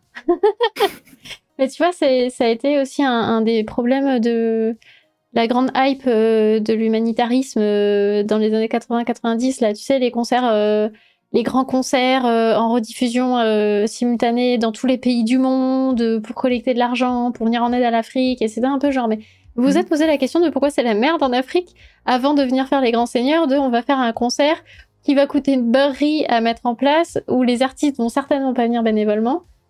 Alors oui, ce sera euh, un super concert avec euh, plein plein plein d'artistes trop euh, trop dans la hype du moment et tout ça. Ok, cool, super. Mais alors et cet argent, il, est-ce que du coup vous auriez pas pu juste donner cet argent directement ou, juste vous interroger sur pourquoi vous jugez nécessaire de faire les grands seigneurs occidentaux qui vont venir en aide aux pays subsahariens? Enfin c'est ça interroge, tu vois et je crois que ça, bah, ça s'est arrêté euh, au milieu des années 2000, ce truc, parce que clairement, je non, crois pas que. du tout, bah, même là. Euh, si vous allez voir, il y a une chaîne qui stream qui s'appelle Global Citizen euh, sur Twitch et qui fait exactement ça, des énormes concerts pour soutenir la planète, les trucs en Afrique, les tout ce que vous voulez. et tu vois, c'est au Sahara et compagnie, c'est encore très très très très très très d'actualité. Après, et le live encore une fois, Pardon, il y, a Mad Monkey qui dit dans le chat les concerts genre Life 8. Oui, c'est ça, j'avais la guitare en forme de 8 dans la tête, mais je savais plus comment ça s'appelait. Merci. Ouais, mais, mais non, ces trucs-là, ils sont toujours très, très, très, très présents, très, très.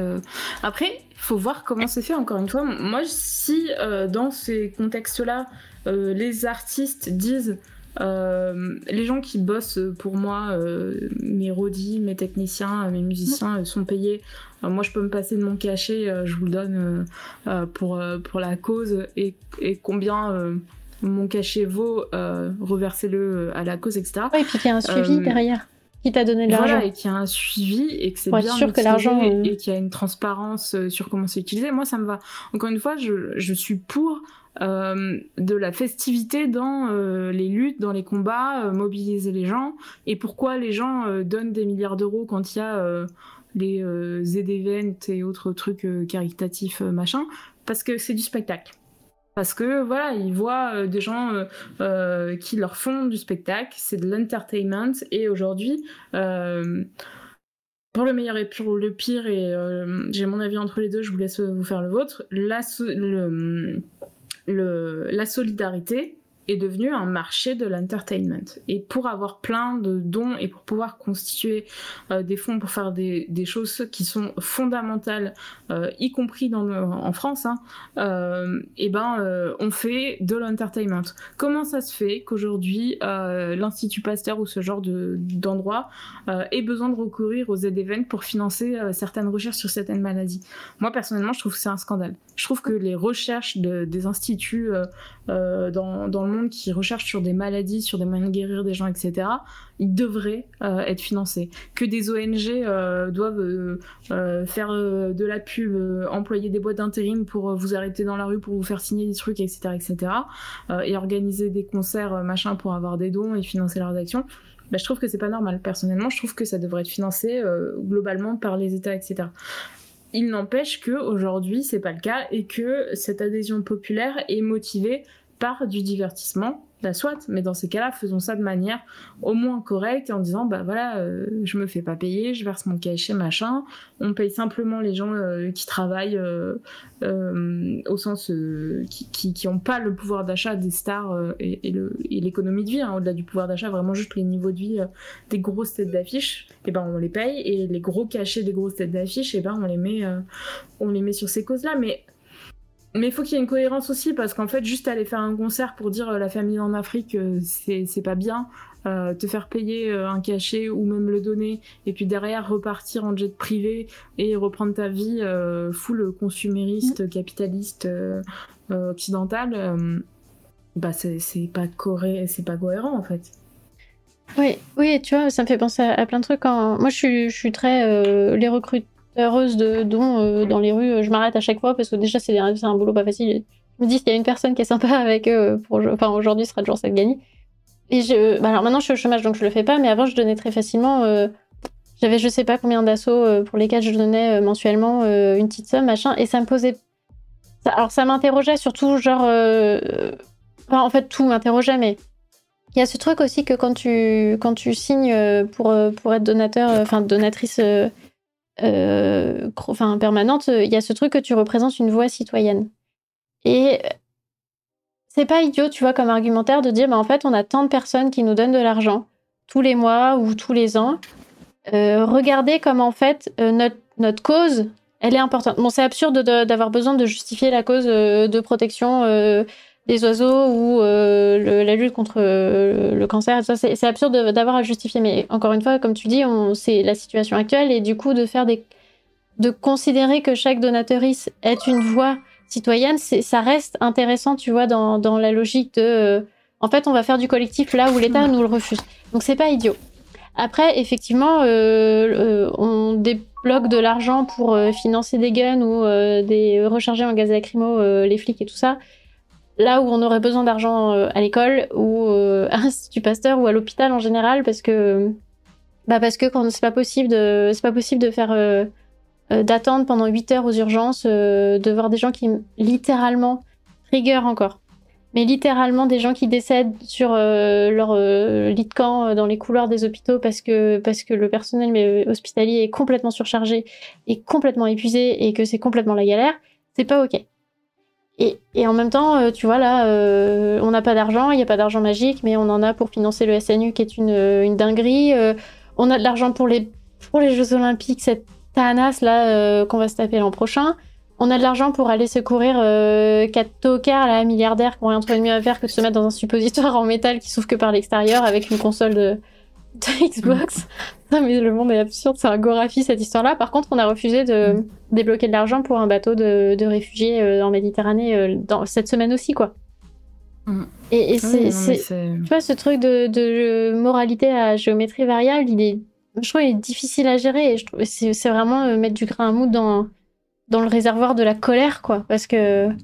Mais parce qu'encore une fois, c'est de l'idéologie politique, évidemment, que les riches, ils ont envie de financer des sous-marins super riches, mais pas de, de euh, euh, euh, sauver des migrants qui meurent en Méditerranée. Les, super riches, ils se font soigner dans des cliniques privées où ils attendent pas 8 heures et ils sont pas sur des lits de camp dans les couloirs. Hein. ils ont à boire et, à manger. C'est pas comme ma grande-tante pendant le Covid qui littéralement a passé 8 heures sans eau et sans nourriture à 83 ans dans un couloir. Hein parce que euh, Covid, euh, urgence débordée, etc. Euh, voilà, c'est vraiment, ils n'ont pas ces problèmes-là. Ils n'ont pas ces problèmes-là et ils n'ont aucun problème de morale à dire, bah, pas de problème, moi je finance des armes, de la guerre et, et des mm. sous-marins et pas le reste, quoi. Donc encore une fois, on est sur un truc qui tient de l'idéologie et, et, leur but c'est pas de réenchanter le monde, hein. c'est pas du tout, c'est pas du tout ça. Hein. C'est juste de faire un monde qui ressemble à leur image et à leur et à leur et à leur idéologie, qui est une idéologie de la finance et euh, de l'individualisme et du, et du tout pour soi, quoi. C'est juste ça. Donc à partir de là, euh, c'est c'est presque pas étonnant euh, et c'en est pas moins pas énervant, c'en est pas moins grave, c'en est pas moins révoltant. Il faut pas que ça le devienne.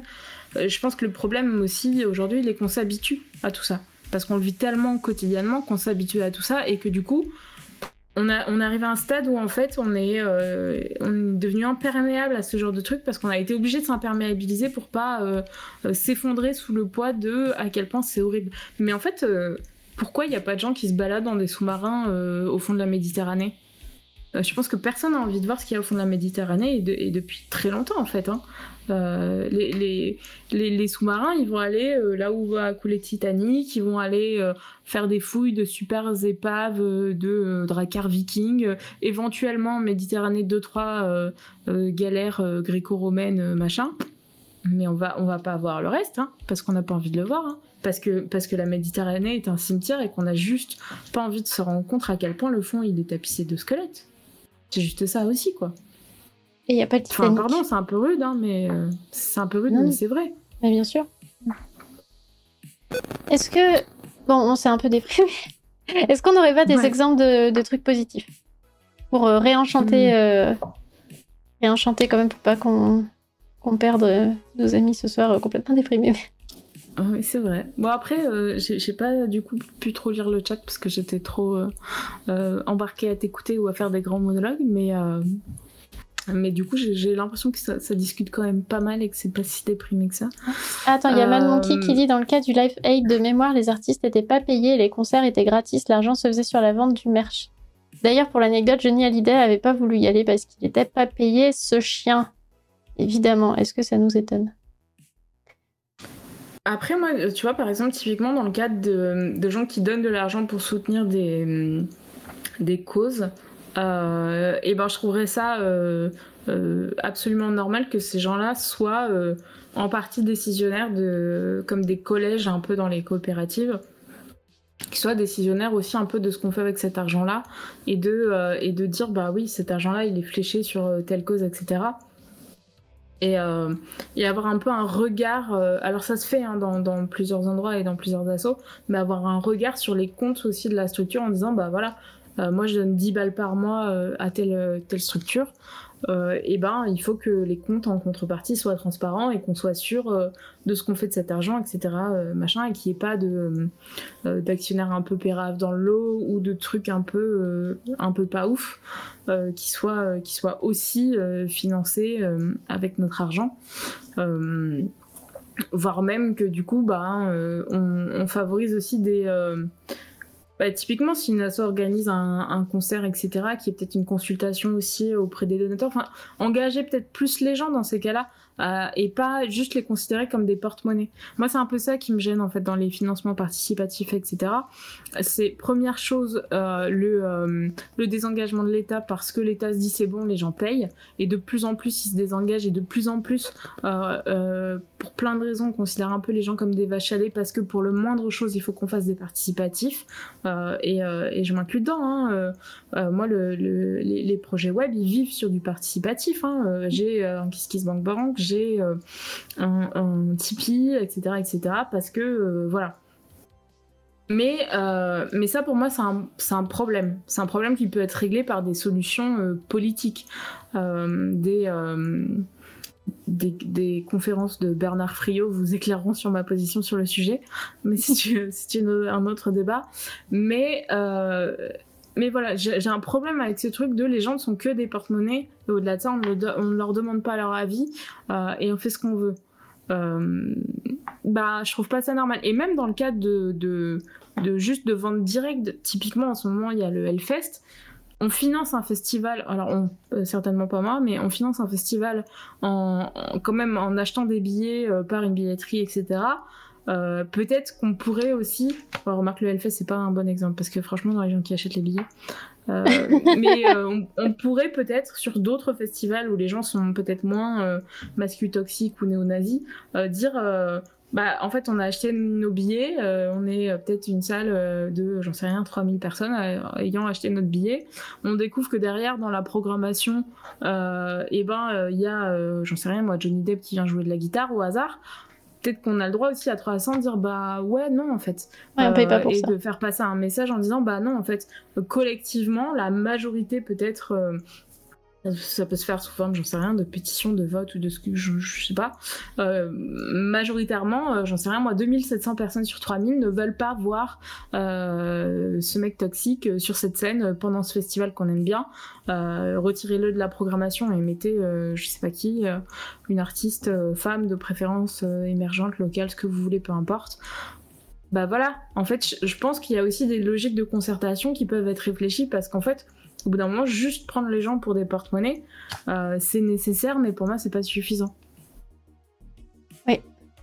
Oui, mais enfin, tu vois, euh, je sais plus, je c'est toi, Mad Monkey, ou je sais pas qui dans, dans le, le chat, mais il y a ce truc que.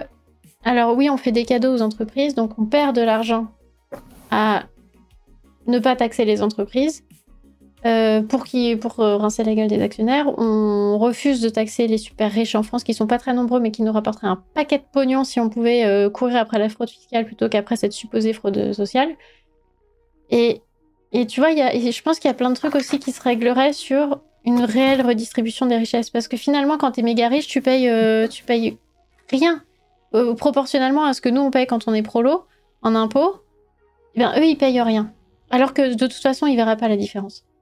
Et, et je pense qu'il y a peut-être ça aussi qui permettrait aux gens de se sentir plus impliqués de façon générale parce que euh, parce qu'effectivement on est considéré comme des vaches à lait mais on est aussi là pour boucher un trou euh, d'une dette qui n'est pas la nôtre, euh, d'une dette qui en plus, le principe de la dette c'est vraiment fallacieux parce que un État endetté et alors, tu vois bon le Japon, moi j'ai plein de problèmes avec le Japon mais ça n'empêche qu'il y a cette logique qui me paraît parfaitement cohérente que de dire que l'État est théoriquement perpétuel et pensé comme une, comme une institution perpétuelle et donc la dette euh, n'est pas un problème puisque de toute façon sur le long terme, qui est constitutif de la de l'État, euh, elle sera euh, elle sera résorbée ou pas ou en fait c'est pas un problème d'aujourd'hui, c'est un c'est un, truc sur le long terme. Et, et là aujourd'hui que tu l'annules aussi. regarde, euh, j'ai des problèmes avec l'Argentine à certains endroits euh, politiques, mais euh, à un moment donné de leur histoire, ils ont aussi juste décidé de dire que bah, cette elle n'existe plus. de toute façon, c'est de l'argent magique. Enfin, là, pour le coup, les, les, histoires de dette, c'est, de l'argent magique. Mais, mais... Donc, et tu vois, il y a ce truc. encore une fois, c'est de l'idéologie politique. Mais bien sûr, et, et de refaire, enfin, faire reposer sur nous. oui, en plus, on a indexé la dette sur l'inflation parce qu'on, mm. parce que le pays des lumières où la lumière s'est éteinte. Je ne sais pas, on est resté au candélabre. Grosse, grosse lumière. Mais c'est ça. Mais, Énorme lumière. Mais tu vois, du coup, il y a, y a, tout un tas de. En fait, le cadre dans lequel on réfléchit, il est, il est fucked up. Et je pense que si déjà on pouvait. Bon, enfin, c'est aussi c'est un ouroboros, ça, c'est un serpent qui se mord la queue parce que, parce que de toute façon, on nous écoute pas. Mais, mais euh, si on pouvait euh, se faire entendre et, avoir une vraie redistribution des richesses, bah, en fait, il y a plein de problèmes qui, qui n'existeraient pas et qu'on serait pas obligé, enfin pour lesquels on serait pas obligé de trouver des solutions parce que parce que de facto euh, ils se seraient pas posés, il y en aurait probablement d'autres, mais euh, mais dans une société qui cherche la vertu, euh, enfin le un, fonctionnement vertueux, ben, les, les, problèmes trouveraient des solutions simples et qui ne seraient pas une pression supplémentaire mise sur le dos des précaires et il y, a, fait, le système repose sur de la merde et du coup, on est en train d'essayer de trouver une solution, mais, mais on n'aura pas de pelle assez, assez solide pour creuser le trou. Et c'est c'est vraiment. Euh, ah, ça, en vrai, il y a ce truc de. On voit très bien comment ça fonctionne et ça me stresse de me dire, mais ça prendrait peu d'efforts, mais ça a l'air d'être tellement compliqué déjà de, de, lancer la machine, tu vois. Mm. Et pourtant, ça a été fait par le passé. Enfin, euh, je vous invite à réécouter. Euh, euh, vous allez dire j'ai des petites lubies, hein, mais la conférence de Bernard Friot euh, aux Intergalactiques de cette année, il y a des choses qui existaient, qu'on a cassées derrière, qu'on a euh, anéanties, mais il y a des choses qui avaient été faites, notamment sur le système de retraite, notamment sur plein de points en fait. Il les, y avait des bases qui avaient été pensées par des gouvernements, notamment sous le Front populaire, mais à d'autres moments. Euh, par, des, par des propositions euh, de groupes euh, parlementaires, par des ministres à certaines époques, etc. Il y a des choses qui existent et qui sont complètement faisables et voire qui ont existé et qui ont été, qui ont été supprimées derrière. le, un, vrai système cohérent a existé jusqu'à ce qu'il soit saccagé, notamment sur, sur la santé, notamment sur Bon, alors un vrai système cohérent, peut-être euh, en partie en tout cas, euh, mais, typiquement le saccage du euh, régime d'assurance chômage aujourd'hui saccage quelque chose qui existait. Alors certes qui était perfectible, qu'on pouvait changer, etc. Mais ce qu'on nous enlève aujourd'hui, c'était quand même des acquis qu'on a eu à un moment. Euh, les, congés payés ou, peu importe. Enfin, il y a plein de choses qui sont des acquis euh, qui reposent sur des bases qui, existent quoi et qu'on casse au fur et à mesure. Mais en fait, bah oui, pour, pour casser un truc, il faut que le truc il ait été fait quoi. Oui, mais qui n'a pas été obtenu par. Euh, il n'y a aucun droit qu'on a obtenu en les demandant. On les a tous obtenus par la force parce que parce que les privilégiés n'ont aucun intérêt à lâcher du lest. Pas dans leur game, tu vois. Oui, ou, ou en mettant au pouvoir des gouvernements bah, de gauche mais de vraie gauche, parce que la dernière gauche qu'on a eue, euh, la dernière gauche qu'on a eue nous a donné un, roi, c'était pas terrible, tu vois. Oui, mais pas, que, pas, que, la, pas que la dernière gauche. Enfin, euh, enfin, on dit la dernière gauche. J'imagine que tu penses à Hollande, mais Mitterrand, c'était quand même pas beaucoup mieux. Hein. Bah, le premier, premier septennat, c'était un peu moins pire. Le deuxième, c'était Nawak. Un, un, peu, un peu mieux, mais c'était pas non plus euh, la panacée. C'était pas. C'était pas un gouvernement ou euh, grève générale. Oui, grève générale. Faites la grève générale, s'il vous plaît. J'ai fait un vœu au début de stream. Faites, mais la vraie grève générale. Genre tout le monde, tous ensemble. C'est ça. L'an 01. Ah. et donnez aux caisses de grève si vous pouvez. Et justement, quitte à nous prendre pour des vaches à lait, donnez à des trucs intéressants, genre les caisses de grève, quoi. C'est ça. Permettre à nos camarades de s'arrêter de travailler pour mettre à genoux le pays.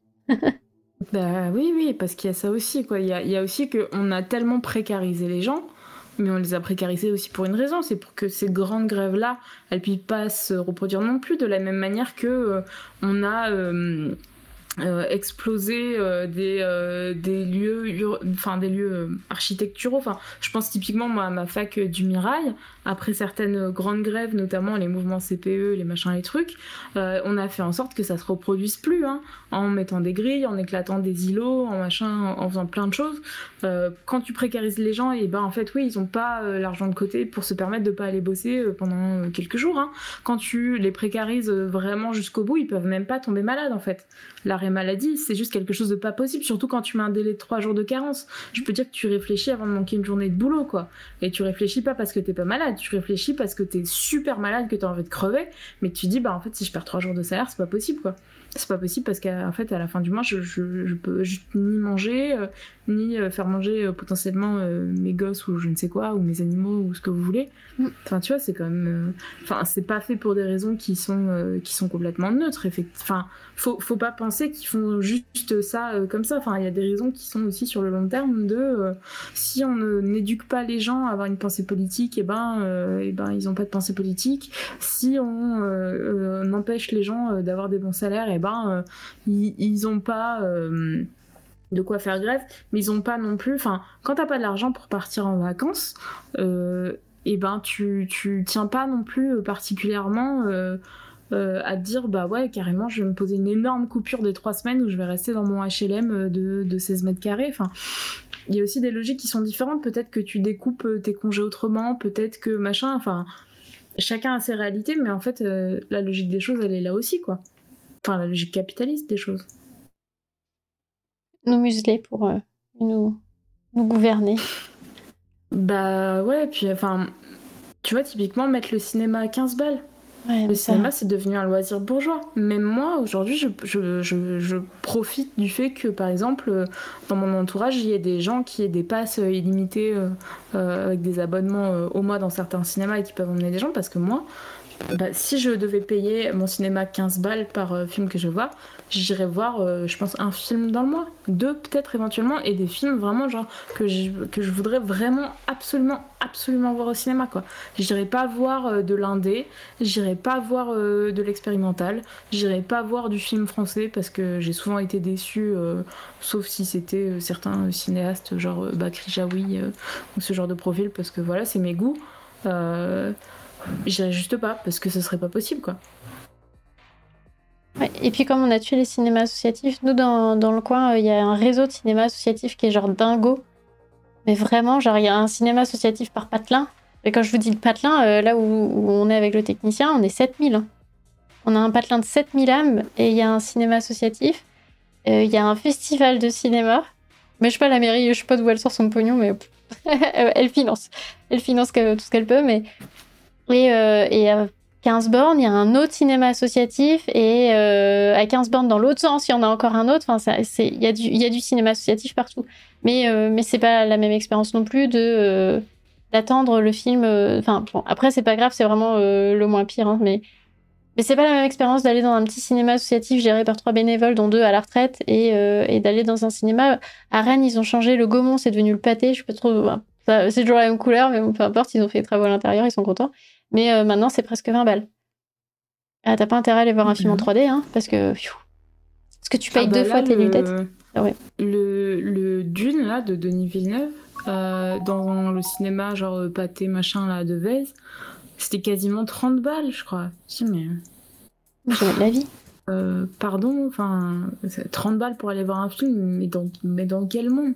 Mais de la même manière que moi, par exemple, quand j'ai commencé à prendre le train, euh, je payais mes billets 17-20 euh, balles, et aujourd'hui, si je veux faire un Lyon-Paris, j'en ai peut-être quasiment pour 300 balles si je m'y prends au dernier moment. Ce que je ne peux pas faire, du coup, de fait. Je, je peux pas, moi je fais partie des, des, des, classes de, la société qui ne peuvent pas décider de partir sur un coup de tête, c'est pas possible. C'est absolument pas possible. Tous les déplacements s'anticipent, se euh, budgétisent, se monétisent, euh, euh, enfin, voilà, sont, comptabilisés dans un budget mensuel qui est pas extensible, qui est pas, enfin, dis mais c'est complètement et encore, là, on parle de cinéma parce qu'effectivement, Matt qui dans le, dans le chat, parle des, des, médicaments et des boîtes d'insuline des USA et tout machin, mais c'est exactement ça. Aujourd'hui, tomber malade aux États-Unis, c'est signer son arrêt de mort. Enfin, je vous invite d'ailleurs à voir euh, Nomadland, qui est un film euh, qui parle euh, de qui, qui parle de des, des, gens qui vivent sur la sur la route aux États-Unis, dans des caravanes ou autres, dans des camions aménagés. Et c'est joué par l'incroyable Frances McDermott que j'adore vraiment j'adore vraiment cette femme et c'est réalisé par une femme aussi et en gros on comprend donc ces gens-là en fait c'est des gens euh, qui vivent dans des caravanes, dans des camions, etc., sur euh, des parkings de grandes boîtes ou de lieux où ils peuvent bosser et qui font euh, l'équivalent de ce qu'on appellerait des saisons en France Et donc, bah, euh, par exemple, à Noël, quand il faut euh, un milliard de renforts chez Amazon, parce que tout le monde commande son, son cadeau de Noël chez Amazon, bah, ils vont être 300 à, aller avec leur camion pour être recrutés chez Amazon et dormir euh, sur le parking la nuit. Et puis l'été, ben, quand ça va être d'autres choses où il y aura besoin, et ben, ils font d'autres choses, etc. et en fait, on apprend au fur et à mesure qu'une grosse partie de ces gens, qui vivent de cette manière-là sont des gens qui ont eu à un moment de leur vie un, accident euh, de vie qui est souvent euh, de la maladie euh, et, principalement d'ailleurs les cancers qui sont peut-être la, forme la plus répandue et que ça les a complètement mis sur la paille parce qu'il n'y a pas de système de santé, parce que le moindre médicament coûte ultra cher, etc. Et que si tu veux te soigner ou soigner tes proches, et ben ça veut dire faire des emprunts, hypothéquer tout ce que tu as, et t'endetter au possible et et au bout de la chaîne, euh, vivre dans une voiture aménagée et euh, faire des milliers de kilomètres pour aller bosser d'un endroit à un autre. Quoi. Euh, mais il y a aussi bah, les usines qui ferment, il y a aussi le chômage et, ce, et, ce, genre de choses. Euh, typiquement, le personnage de l'héroïne, euh, elle habitait dans une ville qui était vraiment construite autour d'une usine. Tout le monde, c'était vraiment des villes-usines, quoi. Et euh, tout le monde bossait là, ou avait son conjoint qui bossait là, et, faisait des professions annexes qui faisaient vivre cette espèce de, ville qui était vraiment une ville constituée autour d'une entreprise.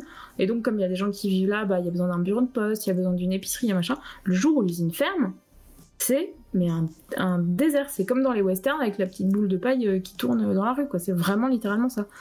Mais c'est aussi ça qui s'est passé en France euh, près des Hauts-Fourneaux. Hein. Faut pas croire que ça arrive qu'aux États-Unis. Il y a des villes entières qui ont été ravagées parce qu'un jour, euh, il y a des usines, des entreprises. Enfin, pourquoi vous croyez que, Philippe Poutou, qui est connu pour le mouvement Peugeot, etc., ils se sont battus autant? Bah, parce qu'en fait, il y avait des, villes entières qui sont des villes de, gens qui, bossent à l'usine qui est là et qui, en fait, bah, tu fais quoi après, quoi. Enfin bon, bref. En tout cas, euh, voyez Nomadland, c'est vraiment un, très très chouette film.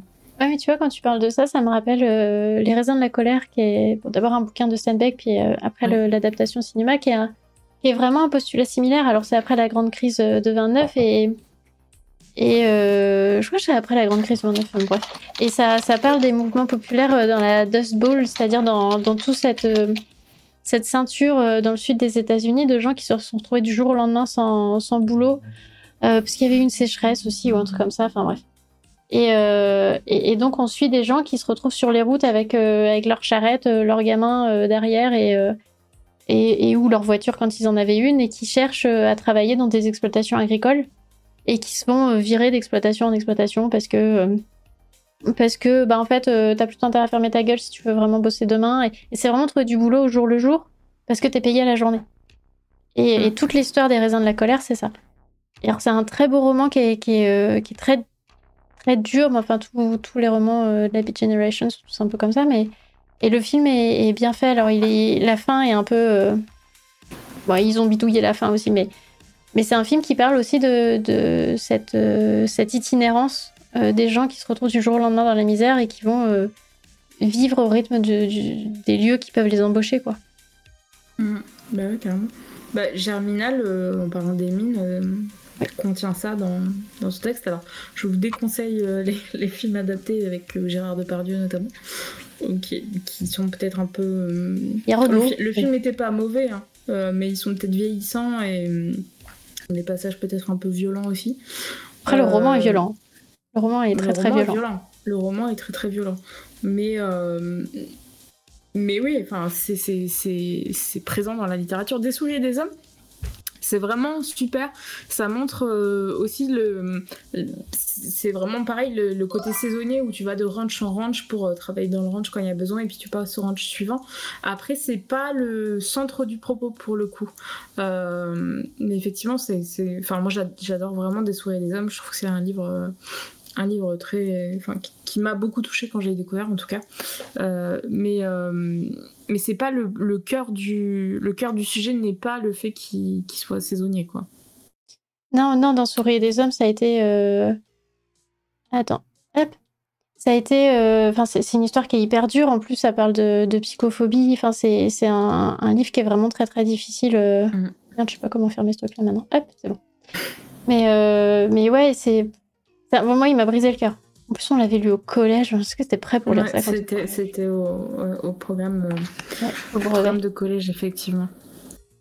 pour la Dust Bowl, il y a eu un combo sécheresse et surexploitation des, sols. Oui.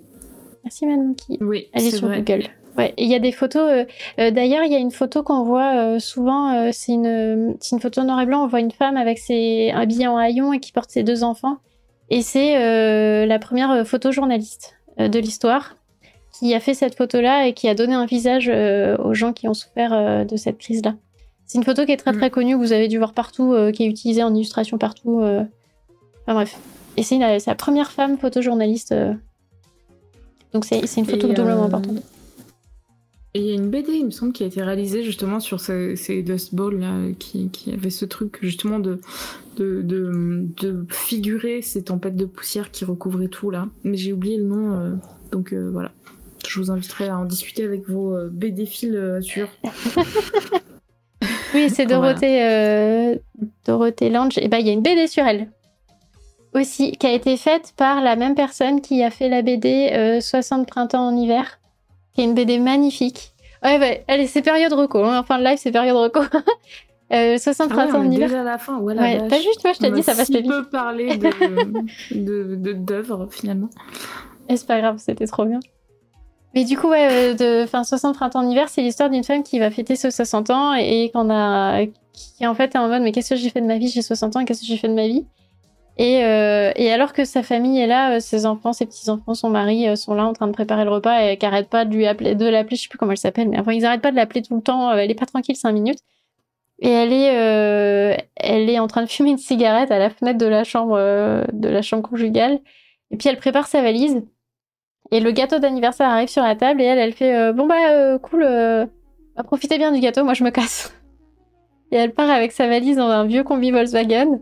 Donc c'est drama familial évidemment, euh, bref. Et elle se retrouve euh, sur un, vieux parking désaffecté euh, au bord d'une route de campagne, enfin bref. Et là, elle trouve une, jeune mère de famille avec son bébé qui sont avec une vieille caravane dans un sale état et qui est là parce qu'elle a fui son mari parce qu'il était violent. Et donc elles vont faire communauté toutes les deux. Et puis, et puis bon, c'est une histoire. c'est une histoire de euh, de femmes qui euh, ont choisi de vivre sans les hommes.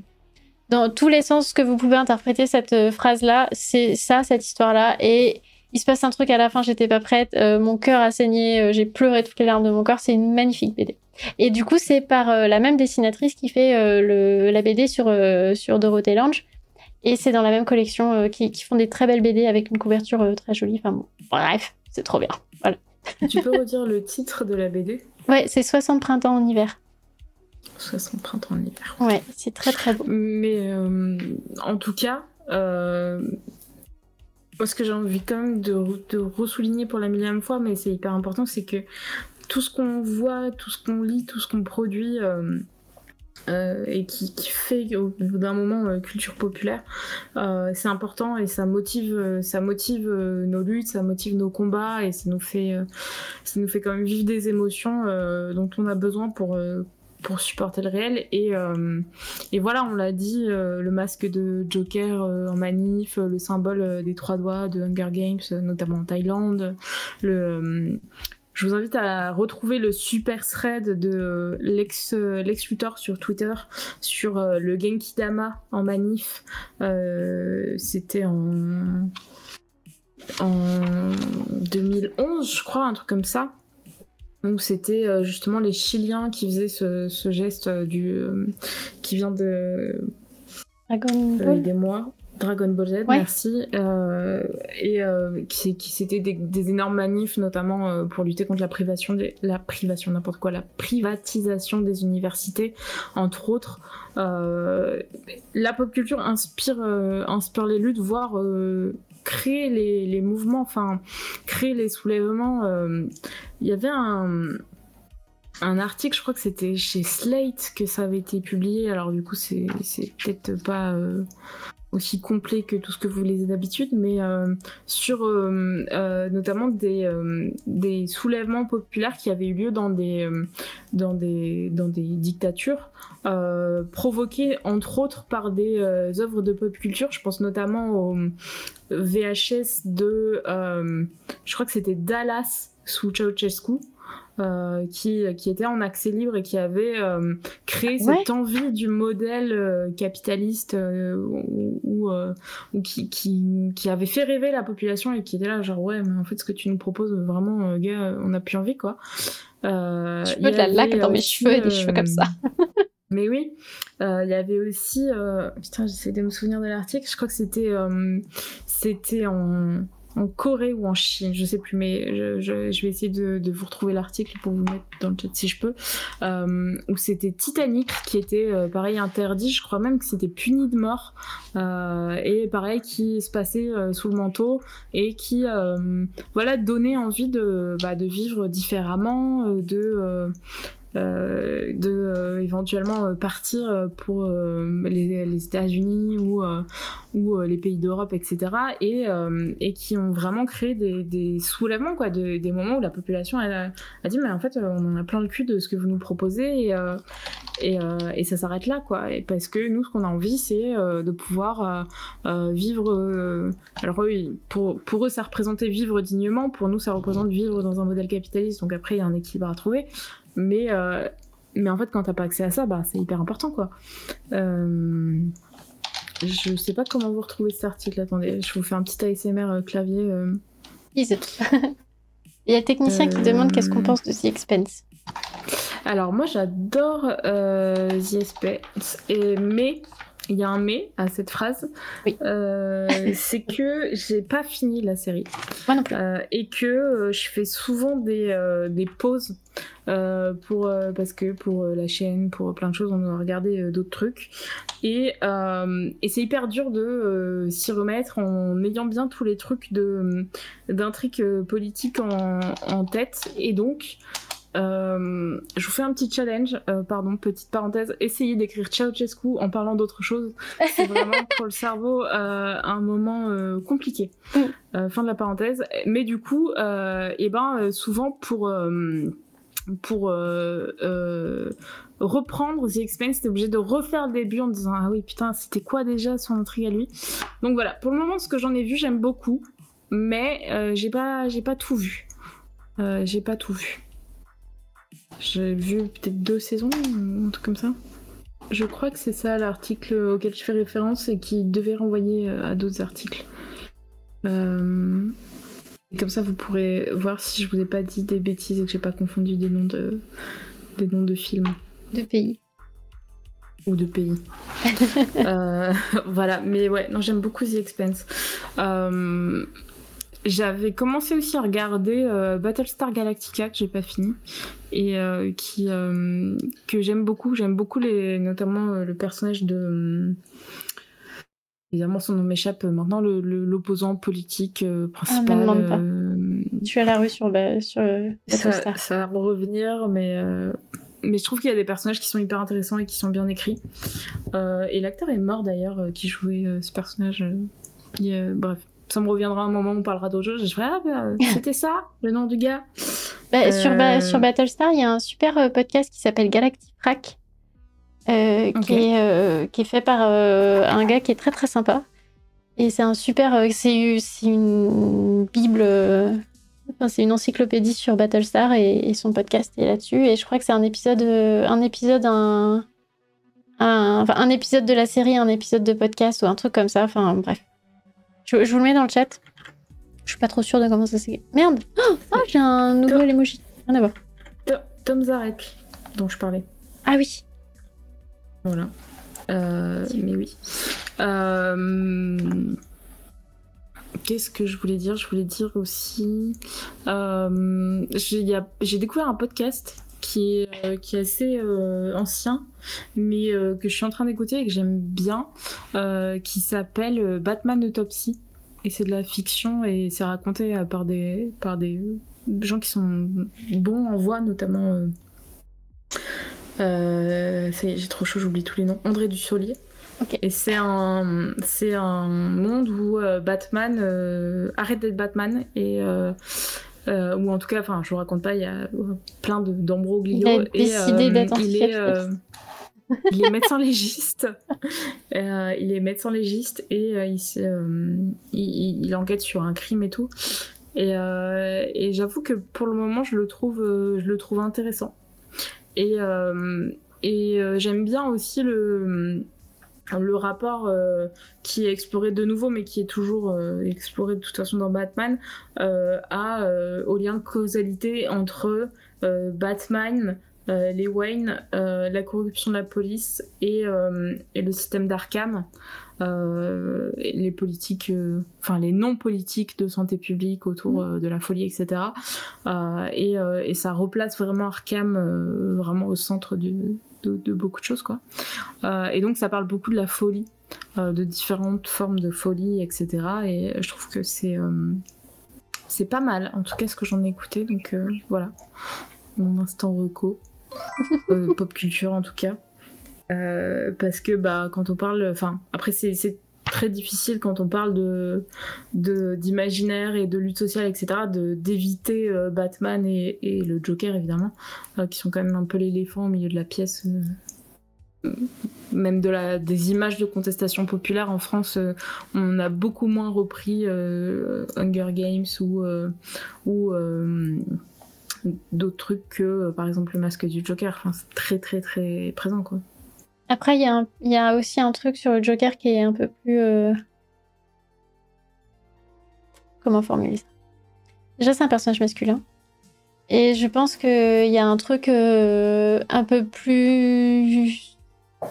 obvious, masculiniste, tu vois. Que Katniss ça reste, euh, ça reste une nana et la France reste, reste en la France.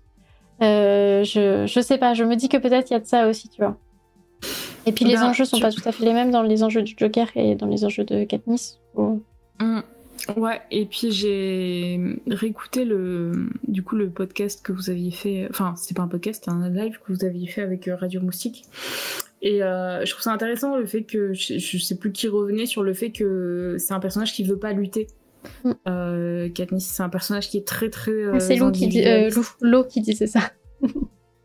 Radio Moustique. Et, euh, et, je trouve ça intéressant. C'est potentiellement aussi pour ça euh, que euh, peut-être chez des, en tout cas chez des classes peut-être plus politisées, peut-être plus pop culture machin, peut-être que ça prend moins aussi parce que, eh ben, il y a quand même une forme de volonté de lutte qui, est, qui moult fois débattable chez le Joker, qui n'est pas là chez chez chez Katniss dans Hunger Games quoi qui est pas sa motivation. En tout cas, elle veut pas, elle veut pas changer le monde, elle veut pas changer les choses au départ. Hein. Elle veut juste euh, survivre, faire survivre sa famille, euh, faire à la mieux son district. Mais ses enjeux sont, sont très très individuels. C'était, je trouvais ça hyper intéressant de le, replacer quoi.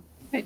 oui, puis elle est, euh, elle est utilisée pour être le visage de la lutte, mais, elle est plus ou moins consentante. Quoi. Il y a un peu ce truc de, ouais, bon, en fait, moi je, je veux bien que le district 12 aille mieux, mais est-ce que je suis légitime à devenir euh, le, visage de la révolte euh? Il y a cette réflexion, je, je suis pas sûre que ce soit aussi. Je me souviens pas, ça fait longtemps que j'ai lu les livres et, et le film étant le film, j'ai les images en tête, mais je, je sais pas si le traitement de, de cette hésitation euh, est le même dans le bouquin et dans le, le film. Mais dans le film, on la voit derrière la caméra. Comment? Bah, tu vois, je, je dis, j'en ai pas la moindre idée. J'ai pas lu le bouquin. Ils sont, ils sont mais dans, la, dans le film, tu vois qu'elle a pas envie, ouais. ouais. D'être derrière la caméra au départ. Il y a, y a des, il me semble, des jeux de chantage qui sont faits aussi pour qu'elle y soit. Là où, euh, spécifiquement, le Joker, et, notamment dans l'adaptation, enfin l'adaptation, le, film qui a été fait en, en 2019, euh, choisit volontairement l'image du clown pour que ce soit. Euh, universel pour pas que ce soit un visage spécifique mais euh, c'est le, le, le, la, la, phrase we are all clowns on est tous mm. les clowns. Euh, et on est tous traités comme des clowns et on est tous euh, les, les, les, bouffons d'un système d'un système qu'on qu'on veut pas. Donc il y a vraiment ce truc d'inverser et de pas personnifier une lutte. Alors évidemment que forcément c'est lui la figure euh, bah, du Joker, etc. Machin, mais en même temps, quand tous les plans où il est au milieu de la foule, euh, où il y a tous les, maquillages de clown, bah, c'est un clown parmi les clowns, quoi. C'est pas du tout. Euh, c'est pas du tout identifié et individualisé euh, personnellement. Et je trouve c'est ça aussi qui est, qui est chouette. Euh, moi, je sais que les livres qui m'ont, les livres ou les films d'ailleurs, qui m'ont le plus touché euh, ces, ces, dernières années, on va dire, c'est vraiment c'est tous les moments où on rappelle que la lutte est collective et que la lutte est, est surtout pas individuelle et que sortir un peu de ce modèle quand même aussi très américain du one one man one woman qui qui change le monde. Euh, mais, mais rappeler qu'en fait rien n'avance si on n'est pas euh, si on n'est pas sur un, truc collectif et que euh, et qu'une action isolée bah ça reste une action isolée quoi.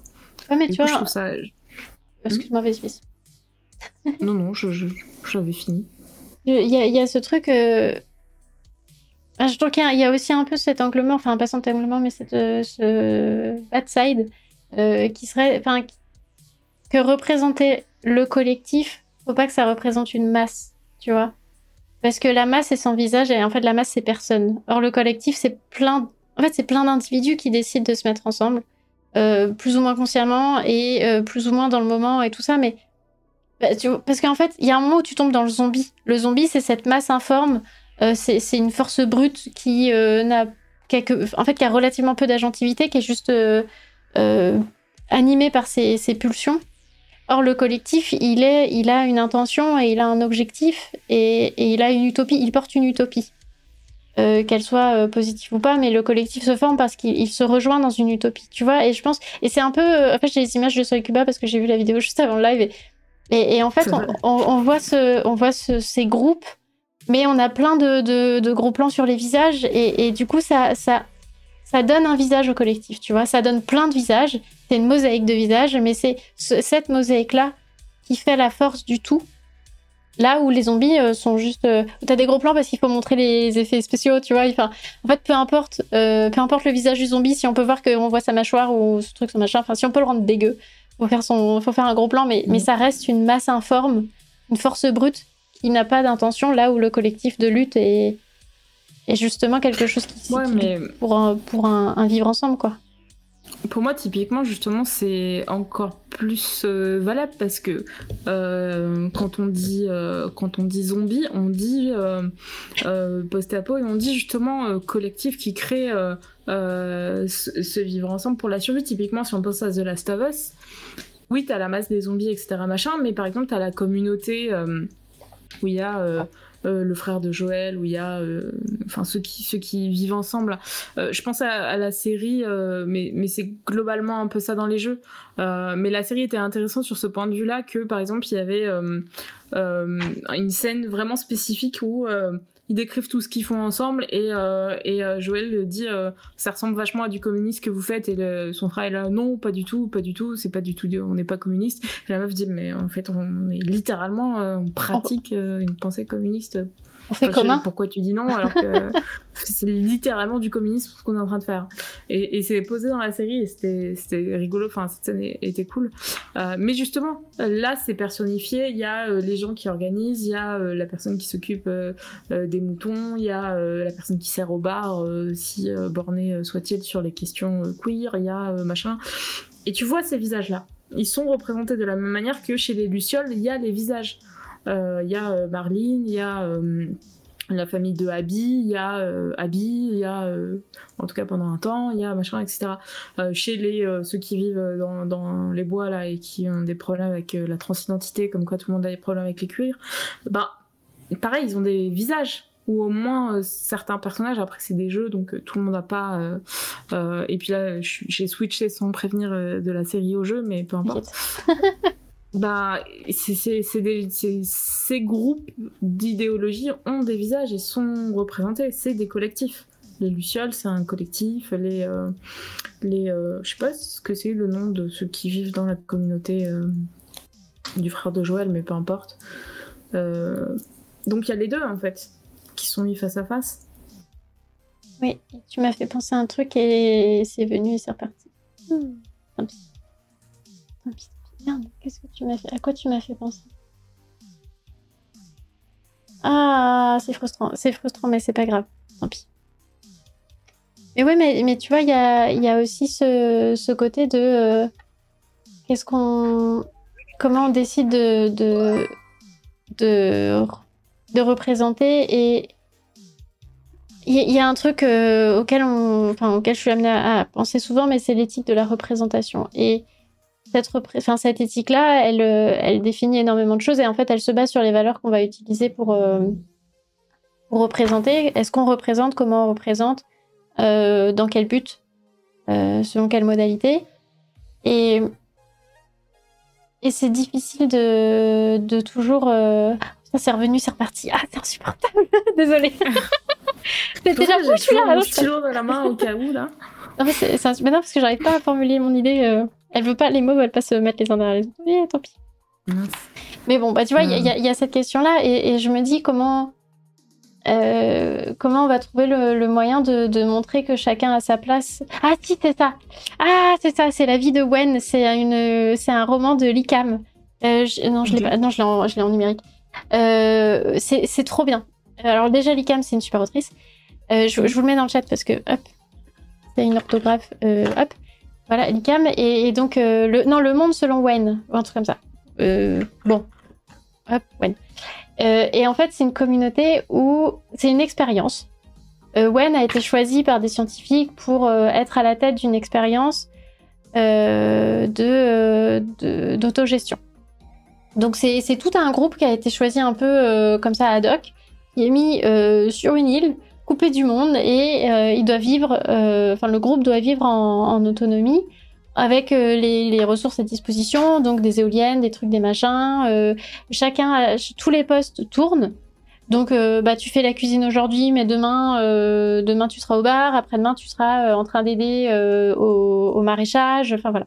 Et en fait, tout le monde est individualisé parce que chaque personnalité est représentée. Mais, euh, mais ces, ces, ces, ces, individualités-là ne font sens que par rapport au collectif. Et du coup, il y a une AG tout le temps, tu vois. Euh, enfin, il y a des AG permanentes tous les soirs ou tous les deux soirs. Il y a des moments de communion euh, autour de. Y a, on, va compter une histoire et du coup, il y a ce moment de, de, faire, de faire communauté, de vivre ensemble. Euh, tu parlais de joie militante, bah là c'est vraiment retrouver cet aspect plaisant du collectif, tu vois, qui n'est pas juste dans la gestion du quotidien, de comment on fait euh, pour s'occuper des moutons, pour s'occuper euh, de la production d'électricité, pour s'occuper des tomates et tout ça, mais de vraiment on fait communauté, comment on décide de le faire et, selon quelle modalité de, de, plaisir, comment on trouve du plaisir à vivre ensemble et à partager ces moments-là. Et il y a une, en fait, Wen, elle est sur le spectre autistique.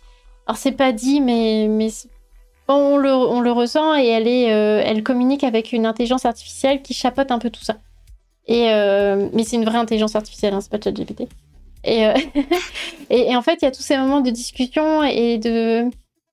tout le monde a accès à cette, intelligence-là, je sais plus comment elle s'appelle, et les gens vont la voir comme ils vont voir un psy, comme ils vont au confessionnal dans les télé tu vois, pour vider leur sac, pour dire voilà, je comprends pas ce qui s'est passé, et, c'est vraiment un super roman pour ça, et, ça permet de montrer que chacun doit gérer euh, individuellement le fait de vivre ensemble et tout ce que ça implique de, de, facilité ou de difficulté parce que c'est pas facile euh, de, gérer euh, les gens. Mais en même temps, cette question de, ben en fait, j'ai envie que ça marche. Individuellement, j'ai envie que ça marche. Et du coup, le collectif se crée comme ça. On a un groupe d'individus qui sont en mode, faut que ça marche. Voilà, tout ça pour ça. Je suis désolée, j'ai pris un temps fou le temps que ça revienne dans mon esprit là, mais. C'était très cool.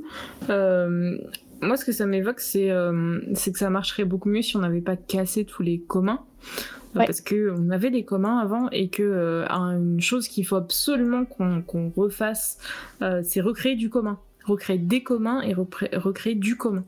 Euh, et, ça, c'est un truc qui est nécessaire justement pour qu'on fasse société et qu'on puisse avancer bah, dans nos luttes et dans tout ce qu'on veut, mais qui nous aiderait aussi en cas de fin du monde pour le coup, être capable de se comporter en communauté.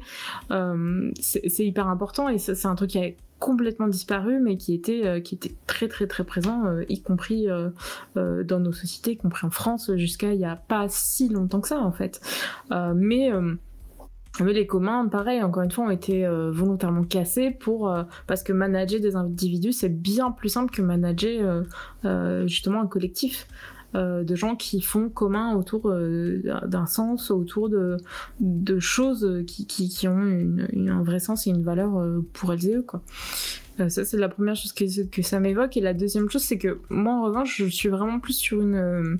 Quitte à, à, favoriser l'individu, notamment dans le, dans le collectif, je suis vraiment. Euh, pour un truc de mise à profit des compétences de chacun. Je suis pas, moi par exemple, je suis pas super fan des des des récits où en fait bah euh, justement chaque jour tout le monde change de tâche et fait euh, ceci fait cela etc parce que euh, dans un récit notamment post-apo c'est aussi nier ce qu'était l'individu avant la chute et donc pas mettre à profit les compétences qui sont pas mauvaises en fait. C'est pas parce qu'une société mauvaise tombe que ce que faisaient les gens dans cette société est forcément mauvais ou que leurs compétences qu'ils ont acquis par rapport à leur fonction dans la société précédant la chute est mauvaise. Et donc du coup, ben, je trouve qu'effectivement, euh, ce serait logique que, euh, j'en sais rien moi, que des, euh, que des mecs de l'armée qui savent utiliser des armes soient des chasseurs, que des gens qui étaient, genre moi par exemple, je suis chargée de production et administratrice.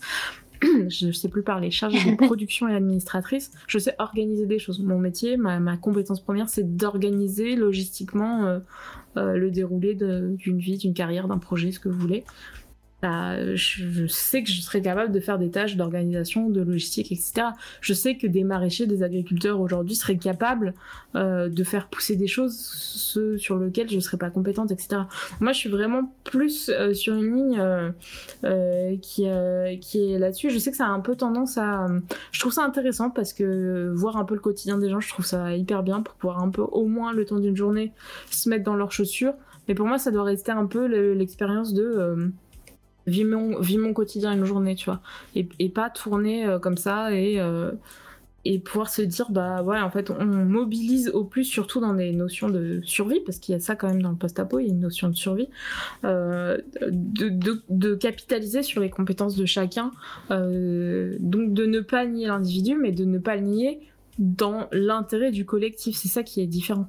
Ouais, mais tu vois, moi j'ai peur que ça retombe sur une distinction genrée des métiers et ça m'énerverait, tu vois. Je veux pas que dans le monde de demain, les nanas fassent la, popote et les garçons aillent chasser le mammouth, tu vois. Enfin, il y, a aussi ce truc de faire tourner, c'est éviter ces biais de, bah en fait, on va reproduire dans le monde de demain euh, ce, qu'on vient de quitter.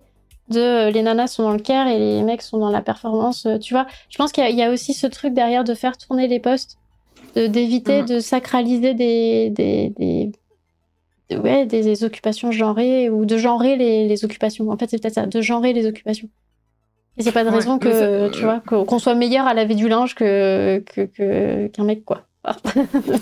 ouais, et en même temps, euh, tu vois, par exemple, dans l'écriture d'un récit, ça peut aussi se faire par les personnages que tu choisis pour les fonctions. Parce que euh, aujourd'hui, en fait, en général, t'as des. Euh, euh, représentation de meufs qui font la cuisine, mais de chefs cuisiniers, euh, chefs avec un seul F, tu vois. Euh, t'as des représentants d'infirmières, mais de un chirurgien, etc., etc. Et c'est là aussi où en fait ton, ton arc pour jouer, parce que des femmes agricultrices, il y en a, parce que des chirurgiennes, il y en a, parce que des mecs qui sont à la plonge, il y, en a beaucoup plus que des femmes en fait. Et et par contre, ne pas en faire euh, un personnage de personne racisée euh, sans papier, ça peut être cool aussi de dire, bah ouais, en fait, on n'est pas forcément dans une exploitation, euh, là pour le coup, de la misère d'autrui, voire même une exploitation presque raciale au sens raciste. que l'idéologie raciste. Hein. Enfin, l'idéologie raciste, ça veut rien dire, mais le racisme. C'est une idéologie. Hein. Penser qu'il y a des gens qui sont inférieurs à toi sur ta couleur de peau, enfin, c'est une idéologie. Pas, pas très enviable, mais... Ouais. Euh, en tout cas, voilà, c'est dans le choix que tu fais de quelle personne tu mets à quelle, à quelle position euh, dans ton récit. Tu as le pouvoir de faire ça. C'est ton récit. C'est toi qui crée, c'est toi qui écris. Donc c'est toi qui as la capacité de, de changer les codes. Pourquoi c'est super important d'avoir une petite sirène noire? Pourquoi c'est super important euh, euh d'avoir des représentations euh, de personnes queer en héros, héroïnes de, de leur propre série et que ce soit pas des méchants ou des méchantes? Pourquoi c'est hyper important de voir toute la société à toutes les places dans les récits bah parce qu'on a besoin d'avoir des gens aussi euh, auxquels s'identifier. On n'arrête pas, euh, le besoin d'identification ne s'arrête pas subitement parce que tout d'un coup on est dans la, dans la fiction, au contraire. enfin, à mon sens en tout cas. On a besoin de se projeter. Je crois que c'est ça, la, la, fiction a besoin de nous offrir un, lieu de projection Et on a besoin de se projeter dans des avenirs désirables, on a besoin de se projeter dans des identités qui nous ressemblent, dans des personnages qui nous ressemblent, dans des situations qu'on vit. Euh, enfin, de faire du sens pour tout le monde n'est pas euh, juste pour. Euh, on a besoin d'autre chose que des auteurs du genou. Alors, vous allez me dire, elle est chiante avec ces auteurs du genou, mais il faut lire les 7 Ketty. Voilà, vous comprendrez. Lisez les 7 Ketty, c'est de, la, de la propagande. Là, c'est propagandaire. Allez hop, propagandiste. Hop. Ça s'appelle Réparer la science-fiction. C'est ça. Le futur au pluriel, Réparer la science-fiction. Voilà, vous pouvez le trouver sur le site des éditions de l'inframonde. Chez nos amis de l'inframonde. C'est très écolo, hein. ça parle de recyclage. Oui, mais nos amis de l'inframonde. de...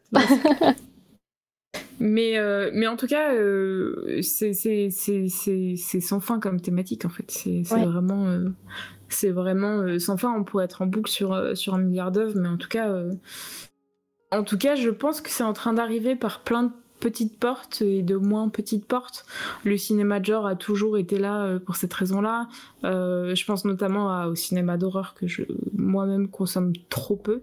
Euh, sur le fait de dire bah tiens si on renversait un peu la vapeur sans, passer justement par la dystopie, la science-fiction, en restant dans le réel mais en disant comme c'est de l'horreur j'ai le droit, en disant bah en fait si jamais la peur changeait de camp, ce serait quand même pas si mal c'est hyper intéressant. Euh, pareil dans les dans les dans les dans les œuvres qu'on regarde, dans les même dans les dessins animés. Enfin, évidemment que euh, moi je préfère euh, mille fois regarder des Steven Universe que des Barbie ou je sais pas quoi de notre enfance. Je précise de notre enfance parce que je suis très curieuse du film Barbie à sortir.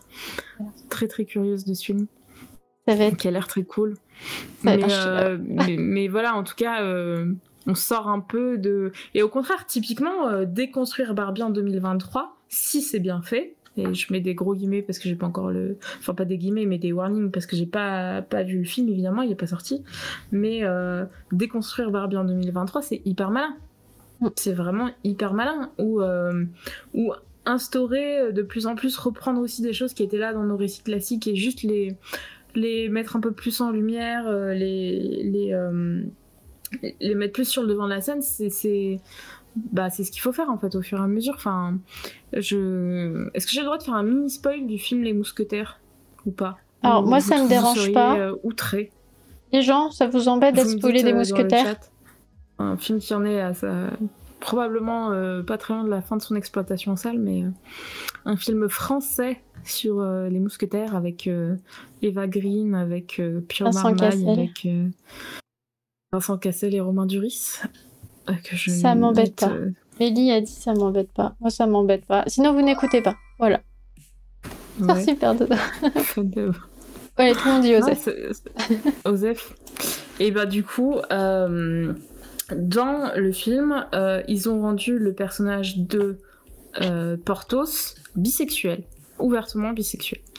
ce qui n'est pas le cas dans l'œuvre de, de Dumas mais dans l'œuvre de Dumas, euh, Porthos est tout le temps décrit comme euh, un bon vivant, euh, qui aime bien la bonne chair, qui s'en fout complètement des meufs. Alors il est marié à une riche veuve dont il a absolument rien à foutre, qu'il voit jamais. Mais au moins il s'est assuré justement d'avoir la thune pour pouvoir payer. Attends, ça c'est dans la version là de 2023 Non, dans ah Dumas. Alors, dans Dumas, Portos et le bon vivant. Il parle, c'est toujours placé que c'est euh, le gars bon vivant, il aime la bonne chair, il aime le bien vivre et tout machin. Euh, dans l'œuvre de Dumas, il est marié à une veuve super riche, mais il s'en fout complètement. il est tout le temps avec les mousquetaires, avec les cadets, donc tout le temps littéralement entouré d'hommes. il n'est pas question de féminité, de femmes, etc. dans son entourage particulièrement. Là où tous ses comparses mousquetaires se tapent allègrement toutes les jouancielles du coin. Euh, pour un peu schématiser, mais globalement c'est ça. Dans le film, du coup, ils reprennent ce truc-là, ils reprennent le fait que c'est un bon vivant, euh, qu'il aime, euh, qu'il aime tout boire, qu'il aime tout manger, qu'il aime tout goûter, et donc assez naturellement, ils en font un personnage bisexuel, explicité par un dialogue et ensuite par une scène, et, ça passe. Et effectivement, alors euh, je suis d'accord avec toi, Super Dodo, la scène elle est, elle est rapide, mais en fait ça suffit. C'est pas que je suis en train d'en faire une montagne, mais c'est juste qu'en fait ça suffit pour se dire c'est normal euh, de voir un personnage bisexuel dans une grande œuvre euh, et un des personnages qui est un personnage principal quand même, parce que dans les trois mousquetaires, qui sont en fait quatre, bah, c'est un des trois, tu vois. Donc bah, c'est pas rien en fait, et notamment sur la bisexualité qui est quand même vraiment une sexualité qui est très peu représentée. Enfin, c'est compliqué la bisexualité euh, dans, le cinéma euh, grand public, on va dire. et dans les sexualités queer, la bisexualité, enfin, dans le grand, la grande famille queer, la bisexualité, c'est encore une sexualité qui est je sais pas, en tout cas, moi, mon ressenti, c'est que c'est une sexualité qui a du mal à, des fois, trouver sa place, s'exprimer, bah, Parce qu'il y a beaucoup de biphobie, et là, euh, les pans, c'est pareil, euh, les personnes pans, euh, il y a beaucoup de panphobie, il y a beaucoup de biphobie, et tu vois, c'est pour ça que moi, ça me tique un peu qu'il soit le bon vivant, c'est le bon vivant qui soit bi, parce que, parce que ça reste dans les clichés, tu vois. Et alors, cool, il y a de la représentation, et il y en a tellement peu que, en fait, on prend ce qu'il y a, mais, mais je me dis, ça reste dans les clichés de, en fait, les bis, c'est un peu ceux qui profitent. Parce que la biphobie, elle repose aussi sur ces trucs-là, tu vois. Et je suis, un peu d'accord, en même temps pas d'accord avec toi. J'ai pas vu les scènes, après moi je dis ça juste avec ce que tu m'as dit, vu. C'est juste une mini-scène, mais moi ce qui, ce qui me ce qui me plaît là-dedans, c'est que ça va dans le sens de l'œuvre de Dumas. C'est-à-dire que personne ne peut dire c'est euh, absolument euh, outre, outrant. Enfin, si, il y aura toujours des gens qui, diront euh, que c'est absolument. Un, oui, de toute façon, les paniques morales, voilà, tu sais. Bref, les paniques morales, tout le monde sait. Mais en fait, si tu, si tu demandes, il faudrait chercher, je pense que ça a été demandé à des gens hein, dans ces métiers d'étudier du quoi. Euh, je, pense que euh, euh, d'un commun accord, on peut se dire, bah oui, en fait, c'est un peu dans la logique du personnage. Moi, si, si, si je pousse, alors j'ai pas plus réfléchi parce que je l'ai vu avant-hier soir le film, mais peut-être même que ce personnage, en réalité, c'est un personnage homosexuel. Mais ils font le choix d'en faire un personnage bisexuel parce que c'est dans les caractéristiques du personnage qui nie pas le fait euh, qu'il ait au moins une relation avec euh, maritale. C'est jamais dit qu'ils aient plus que ça euh, dans le livre. Mais en tout cas, il, a, quand même une femme dans le livre Portos, donc a priori, bon voilà.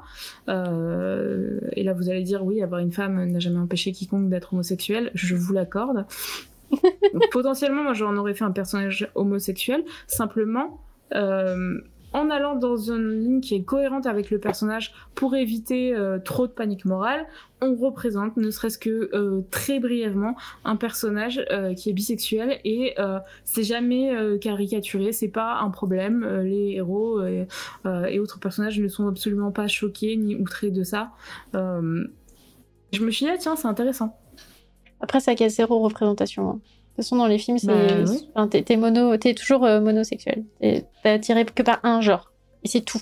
Et c'est écrit dans le marbre. Et tout ce qui dévie de ça, ce qui me paraît toujours extrêmement problématique quand on euh, revendique une subversion. Parce que euh, mm. les, les, communautés queer reposent aussi sur, sur le principe de subversion des codes. Et du coup, reproduire ces codes-là en niant toute personne qui serait attirée par plus qu'un genre. Parce qu'en fait, la définition de la bisexualité aussi, elle est, elle est très vaste et, en fait c'est pas euh, alors il y a les, les c'est comme tout il y a la définition stricte qui va dire c'est juste euh, t'es attiré que par les mecs et les nanas. Et puis il y a celle qui est un peu plus large qui euh, se confond avec celle de la pansexualité. Mais en fait bon c'est pas grave on n'est pas là on n'est pas là pour discuter de ça ce soir mais enfin, bon, bref ça me paraît très très surprenant. Et en même temps les groupes les groupes sociaux c'est toujours les mêmes enjeux qui, qui les font fonctionner quelles que soient les raisons pour lesquelles ces groupes existent. Mais mais ça me paraît toujours très surprenant que des communautés qui reposent sur la subversion des normes euh, s'enferme euh, par certains côtés dans, dans la restriction que les normes justement imposent de cette monosexualité, du fait que tu sois attiré, euh, attiré que par une personne ou un type de personne, ce qui me paraît absolument dingue. Quand, quand on voit la, diversité des camaillots de couleurs sur nos spectres, ça me paraît dingue mm-hmm. qu'on ne puisse être que, que hétéro ou homo, mais, mais bon, ça c'est la gestion des couples queer, après c'est compliqué. Mais du coup, oui, tu as raison. En fait, un peu de représentation, c'est toujours un peu de représentation. C'est toujours. Euh, on prend là où il y en a. Et les, les filles du groupe Tattoo, ben, en fait, même si elles n'étaient pas vraiment lesbiennes et, et en fait. Euh, ben, en fait, même si elles n'étaient pas vraiment sympas non plus, bah, c'était toujours de la représentation là où il n'y en avait pas. Et, mm. et après, c'est vrai que je te rejoins sur jouer sur les clichés, c'est pas toujours. Euh, enfin, voilà, ça reste aussi discutable. Mais. Enfin on est euh, en cinéma français euh, classique avec quand même euh, Cassel, Duris, Pio Marmaille. Enfin, on n'est pas non plus sur le parangon de l'ouverture. il n'empêche que voilà, il y, a, y a des représentations diverses de formes de relations. Il y a l'amour courtois, il y a le mec qui se dit jésuite et qui se tape tout ce qui passe, il y a celui qui a eu une histoire qui lui a. Enfin, vraiment, il y a l'espèce de PTSD de plein de choses, ses relations passées, son passé de soldat machin, euh, qui relationne avec euh, juste personne parce qu'il est juste hanté par ses démons. Et il y a euh, celui qui est en l'occurrence bisexuel.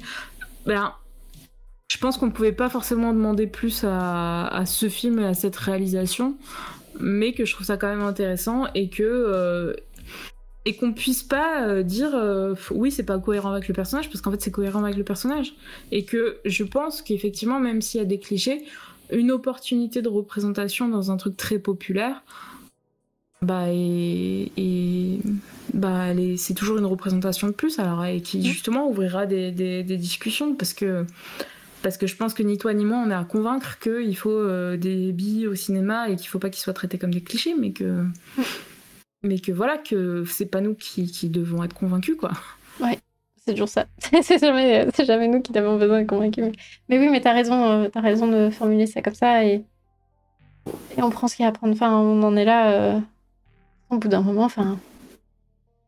C'est bah, un peu ce truc de. Euh, j'avais eu cette question à, à Westurland de dire oui, mais est-ce que représenter nos luttes dans des blockbusters, c'est pas un peu nous voler nos luttes?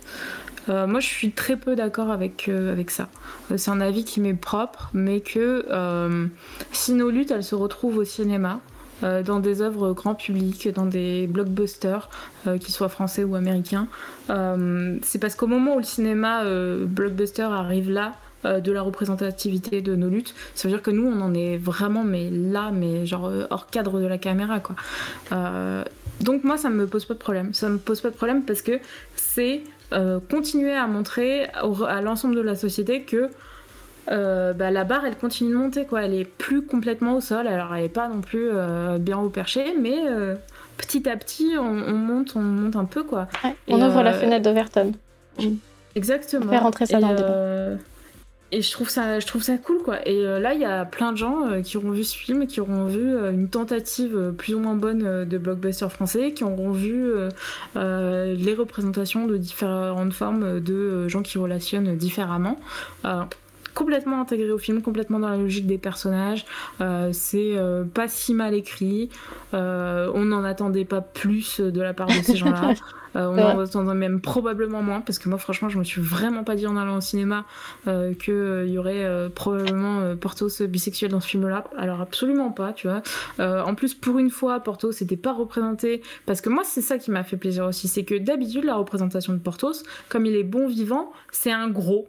C'est une personne grosse euh, qu'on montre souvent en train de manger. C'est euh, euh, Gérard Depardieu vieux, complètement bouffi et aviné. C'est plein de, représentations, etc. Et que je trouve ça ni positif pour, la qualification bon vivant, ni positif pour les personnes grosses parce qu'on en fait des clichés.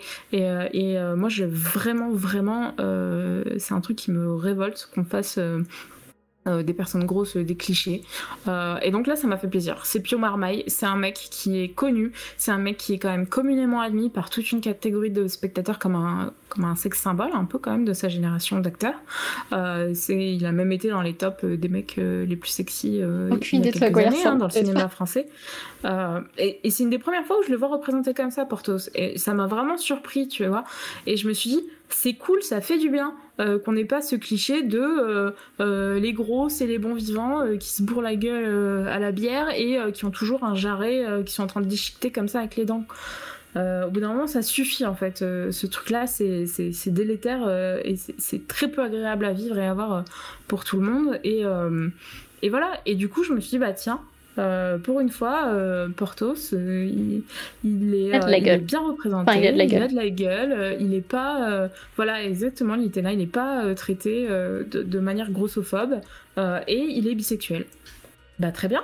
Bah, c'est une, lecture qui est valide du personnage. On, a traité l'aspect bon vivant différemment. un cliché ou l'autre, bah, moi je préfère le cliché du bisexuel que le cliché du, du pardon, c'est l'expression du gros porc et je déteste cette expression. Quoi. Vraiment, ça me donne envie de, retourner des, objets de manière violente. Alors fais pas parce que t'as ton outil de travail devant toi, donc c'est pas C'est vrai, c'est vrai. Euh, mais oui, voilà, c'est ça exactement. Moi, toutes les toutes les représentations euh, que j'ai vues, voire même, je sais plus dans les dans certains dessins animés, mais si euh, si on tape genre Albert le cinquième mousquetaire qui a été mentionné tout à l'heure dans le chat, parce que oui, j'ai cet âge d'avoir vu Albert le cinquième mousquetaire. Je sais pas, même dans les dessins animés, si c'est pas genre un animal ou un personnage humanoïde un peu un peu dodu quoi. Ouais, voilà, c'est celui qui est grand et, gros, Portos. Euh, je sais pas si tu peux, si as moyen de mettre une image à l'écran, mais en gros, t'as euh, trois mecs à peu près euh, calibrés pareil. un, il me semble, hein, ou alors j'ai une connerie. Attends, 1, 2, 3, 4. oui, oui, c'est ça. Et même dans les dessins animés, du coup, il est représenté comme une personne euh, beaucoup plus corpulent que les autres. Je me rappelle plus si on le voit euh, manger ou quoi que ce soit, mais. Euh. Ah oui, d'accord. Mais, mais voilà quoi, et c'est ça sa représentation. Et, que... et peut-être que, qu'il y a des meilleures représentations de personnes grosses à l'écran que, que ça quoi. Ah non, c'est pas ça que je voulais. Non, oh, j'arrive à rien ce soir, c'est terrible, c'est terrible, c'est terrible. Bon, c'est dans la, la petite case du bas, les gens. Dans la petite case du bas. J'arrive à rien, je suis trop fatiguée ce soir. Après, ça fait deux heures et demie finalement qu'on papote. Bah oui, finalement. Par la chaleur. Ouais, et je sens que je suis en train de fondre. Moi aussi, je me liquéfie. Mais si tu veux, on peut s'arrêter là pour éviter de. Bah, c'est toi qui c'est toi qui dis, hein, mais euh, bah, c'est ouais, j'ai pas besoin de te décrire plus qui c'est. Ouais. Euh, tu On le voit, il est plus grand. Il y a plus, de lui. Grand, il est plus rond, il est voilà, il y a plus de lui. Bon bah bon bah voilà. Mais par contre, euh, en revanche, euh, typiquement sur euh, une belle écriture de d'un personnage gros, je vous conseille le film d'horreur qui s'appelle Piggy. Que moi ah, j'ai beaucoup aimé personnellement. J'ai vu aussi la version court métrage, qui est un film espagnol qui s'appelle Cerdita. et là, c'est beaucoup plus intéressant en fait. Euh, voilà, euh, dans la représentativité de, de, ce qu'on veut voir à l'écran en fait euh, et de ce qu'on veut voir de nous. C'est-à-dire que moi je me sens concernée par les personnages gros comme par les personnages queer. Ben, j'ai envie de voir des trucs cool à l'écran en fait. J'ai pas envie qu'on me représente comme comme quelqu'un qui a deux jambons dans les mains et qui les mange en rotant et en buvant de la bière. Ça m'intéresse pas en fait. Bah, Vraiment pas quoi. Si on peut éviter les oppressions tant qu'à faire, c'est pas mal. Ça donne envie. Ça donne plus envie, c'est plus désirable. Oui.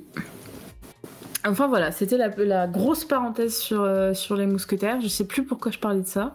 Il y a un truc qui m'a fait penser à ça, et, puis, euh, et puis voilà. C'était la ligne de euh, désir. Ouais, voilà, exactement. C'était la ligne de désir. Euh, J'avoue que je me souviens plus du tromblon à spaghetti d'Albert que du traitement de Portos. J'avoue que je m'en souviens mal aussi. Hein. C'est un dessin animé que j'ai pas revu depuis que je suis petite, mais, euh, mais vous regarderez les autres représentations, regardez ne serait-ce que des images euh, des films euh, de mousquetaires et la représentation de Portos, et, et vous verrez qu'elle est quand même globalement, globalement traitée comme ça, quoi. Mais, mais bref, voilà, assez parlé des mousquetaires. Est-ce que si ça te va, on peut s'arrêter là? Ça me va, on peut complètement s'arrêter là. Merci beaucoup euh, de m'avoir laissé ah sur bah... ligne de désir. Ah bah c'est mon plaisir. Est-ce que, je sais pas si Litena, Mara, vous avez un, une artiste qui est en train de streamer qu'on pourrait aider? Hop, je regarde sur Twitch, moi j'ai qui ce soir? J'ai, il y a Hugo qui est en live, il y a Mustel qui fait la fête de la musique IRL. Je sais pas, euh, je sais pas. Je sais pas, Litena euh, et Mara. Et moi, je te remercie euh, aussi d'avoir accepté cette invitation-là, d'avoir parlé avec moi pendant deux heures et demie de de trucs. C'était trop bien. C'était trop, trop bien. Et eh ben, ça m'a fait plaisir de faire des, des, longs tunnels sur des sujets qui m'intéressent en ta compagnie. C'est mon plaisir. Bon, je vais. écoute, quand tu veux. Et puis il faut que tu viennes chez moi aussi. Oui, quand tu veux. mais Mara, je t'ai vu passer au début et je sais même plus si j'ai pris le temps de te dire bonjour. Mais je suis très contente de te voir dans ce, dans ce chat. De te voir tout court d'ailleurs, pas dans ce chat euh, également. Mais... mais voilà. J'étais très contente aussi de voir plein de gens euh, qui euh, ont passé la soirée avec moi hier soir. j'ai vu Aélis, j'ai vu Avrost, il y avait Litena, il y avait euh, il y avait l'Auvergnat Relou qui, qui, est souvent euh, aussi euh, chez moi. Enfin, plein de pseudos connus, donc ça fait plaisir aussi. C'était très cool. Et eh ben, c'est certainement plein de gens, hein, pardon, mais j'étais tellement concentrée à essayer d'avoir l'air intelligente que. Mais t'es toujours intelligente. Pas lu le chat. T'es confiance en toi. Être et paraître, tu vois. J'ai pas être intelligente. Mais si t'es intelligente. Tu es légitime. Non, j'ai pas dit ça. J'ai dit, euh, j'ai dit que des fois c'est dur de paraître intelligente. J'ai pas dit que je l'étais pas. Ouais, ouais, ouais. ouais. euh... Est-ce que Mélie Mélopim, c'est Mélie, euh, genre euh, la, Mélie que je connais? Oui, il y a des chances. Bah, très cool, Mélie aussi, que tu été là. Euh, alors les gens, je vais vous raider chez Got Artist, euh, conseillé par Mara et Litena. Et alors juste avant, je remercie tous les gens qui nous ont follow tant, qu'à faire à ce que vous êtes, vous, vous soyez tous là. Euh, merci Vivien 777 Andy, j'ai mis le merci pour ton message. J'ai mis la commande sur le chat pour que t'en, en saches un peu plus. Merci Blazin Badzoula. merci Confi Academia pour avoir joué avec Pando toute la soirée. Merci aux, donateurs anonymes pour les, les abonnements. Merci Nemo Catopus, merci AM1905, merci Kamadeus Wayne, merci Moro Black, merci. Euh, ah non, ah non, pas, pas, je sais pas toi, je sais pas. Je suis pas sûre que toi tu sois un, bon. On, va. C'est un peu tendu. Ouais, on va le, on va s'en occuper. Et euh, merci Kat pour le follow. Et euh, bonne soirée à tous. Je vous envoie chez Got Artist. Passez une bonne soirée, soyez sympas. Et puis, et puis des bisous, des câlins. Et puis, euh, et puis à très vite euh, la semaine, pas la semaine prochaine. On vous tient au courant sur les réseaux, sur les internets. Hop. Est-ce que j'ai réussi Le raid a été créé. Ouais. Et puis n'hésitez pas à follow. Ah, j'ai pas fait de shout-out sur ta chaîne. Euh. Je vais pas y arriver avant que le raid est toujours là. Hop, shout-out. 4. La sinon, vous pouvez juste cliquer dans le titre du live. Hein. Vous voilà. inquiétez pas. Ça marche. Vous inquiétez pas. J'espère que ça va pas euh, déconnecter le tout Le monde a, tout le monde a mes liens. Euh, je, fais confiance que quelqu'un les remettra un jour dans le, dans le chat, n'est-ce pas? Oui. Euh, Est-ce que ça En tout cas, bonne soirée tout le monde. C'était très cool. Et en plus, vous avez vraiment mais, des émotes très belles, de toute beauté. J'en ai vu plein passer ce soir-là, de plein de gens. Des gens incroyables. Magnifique. ouais. Franchement, j'envie. J'envie, le J'envie beaucoup. Eh ben, je vous envoie. Euh, Kat, reste avec moi 5 minutes. Et puis des bisous, des câlins. Prenez soin de vous, les la SF. Et enjaillez-vous ce soir.